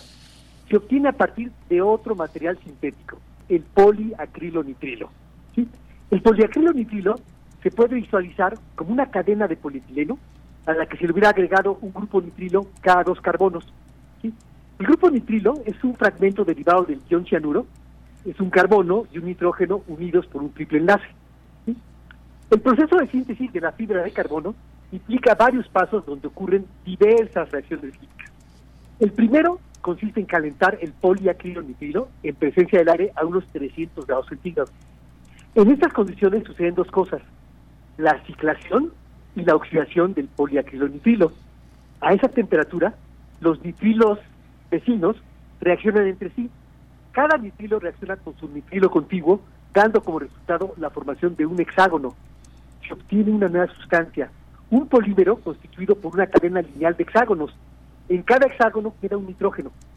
Al mismo tiempo, otras partes de la cadena se oxidan son temperaturas muy altas, dando lugar a grupos funcionales que contienen oxígeno, porque eso se hace al aire, hidroxilos, carbonilos, carboxilos, etcétera. En este momento, las sustancias presentes en esa mezcla de reacción contienen, además de carbono, otros tres elementos, hidrógeno, nitrógeno y oxígeno. En una etapa posterior, esta mezcla de reacción se calienta en atmósfera inerte, es decir, sin oxígeno, a unos 2000 grados centígrados. A esas temperaturas, los grupos funcionales oxigenados reaccionan con las cadenas vecinas, uniendo unas cadenas con otras, y en vez de largas cadenas de hexágonos, se forman esas placas típicas del grafito. Este calentamiento extremo es básicamente una carbonización. A esas temperaturas lo que se hace es carbonizar en lo que estaba allá adentro. Elimina todo lo demás y deja casi puro carbono. Como consecuencia, se forman varias sustancias gaseosas, dióxido de carbono, agua, nitrógeno elemental, oxígeno elemental, etcétera, que se escapan a la atmósfera. Ahí, en esas sustancias, en esas gaseosas, ahí se van los hidrógenos, los nitrógenos y los oxígenos que se tenían. Entonces, lo que queda, la fibra de carbono, es algo muy parecido al grafito, pero no es grafito. El grafito es 100% carbono. En cambio, en la fibra de carbono hay todavía un poquito de otros elementos. De cada 100 gramos de fibra, entre 2 y 4 gramos son de otros elementos. Además hay una diferencia estructural. El grafito tiene un arreglo muy ordenado. Las placas están apiladas paralelamente unas sobre otras de una manera completamente regular. En cambio, la fibra de carbono es un material amorfo. Las láminas de hexágono se acomodan un tanto al azar en arreglos muy pero muy irregulares. Esta estructura es la responsable de su alta resistencia. Bueno, el la fibra de carbono es tan ligera como la madera o como el plástico. Tiene una muy elevada resistencia mecánica y una gran capacidad de aislamiento térmico. Tiene, por lo tanto, una amplia variedad de usos. Aeronaves, arcos, autos de carrera, barcos, bicicletas, computadoras, edificios, esquíes, garrochas, instrumentos musicales, lentes, máquinas, palos de golf, prótesis, raquetas, relojes, remos, telescopios, tractores, trípodes, etcétera. ¿no? Los mencioné todos para que se vea la gran variedad que, en que se usa el, la fibra de carbono. Y bueno, una última reflexión. La química no es solo un asunto de reactividad, de quién reacciona con quién y qué productos se obtienen. La química es por mucho una cuestión de técnica y de recetas. ¿Cuáles son los ingredientes? ¿Cuánto de cada uno? ¿Cuál primero y cuál después? ¿A qué temperatura? ¿Cuánto tiempo? La fibra de carbono no existe en la naturaleza.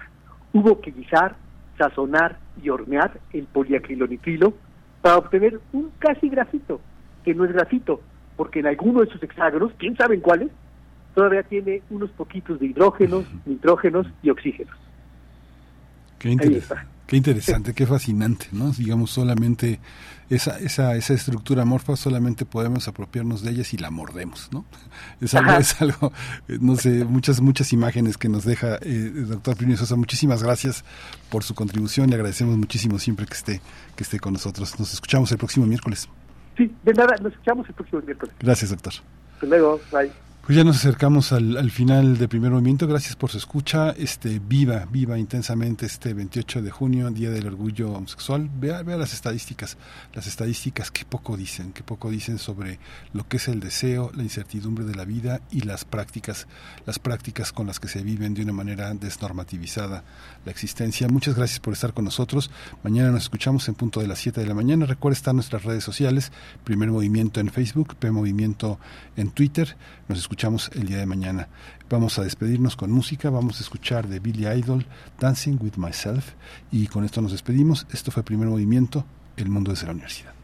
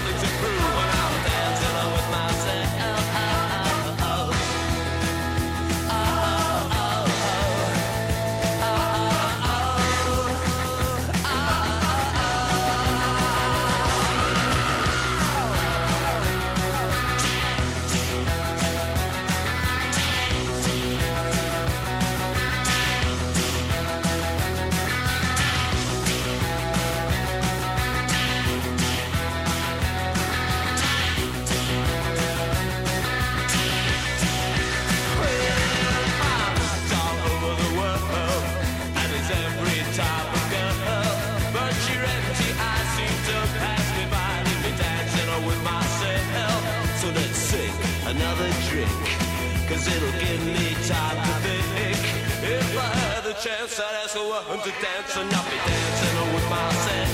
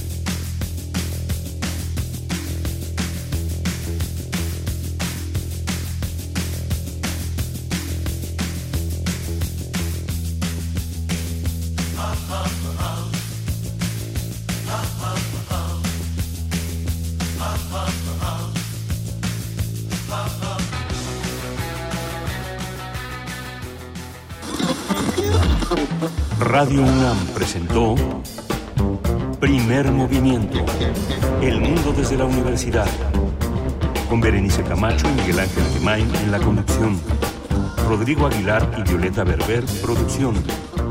Antonio Quijano y Patricia Zavala, noticias. Miriam Trejo, coordinación de invitados. Tamara Quirós, redes sociales.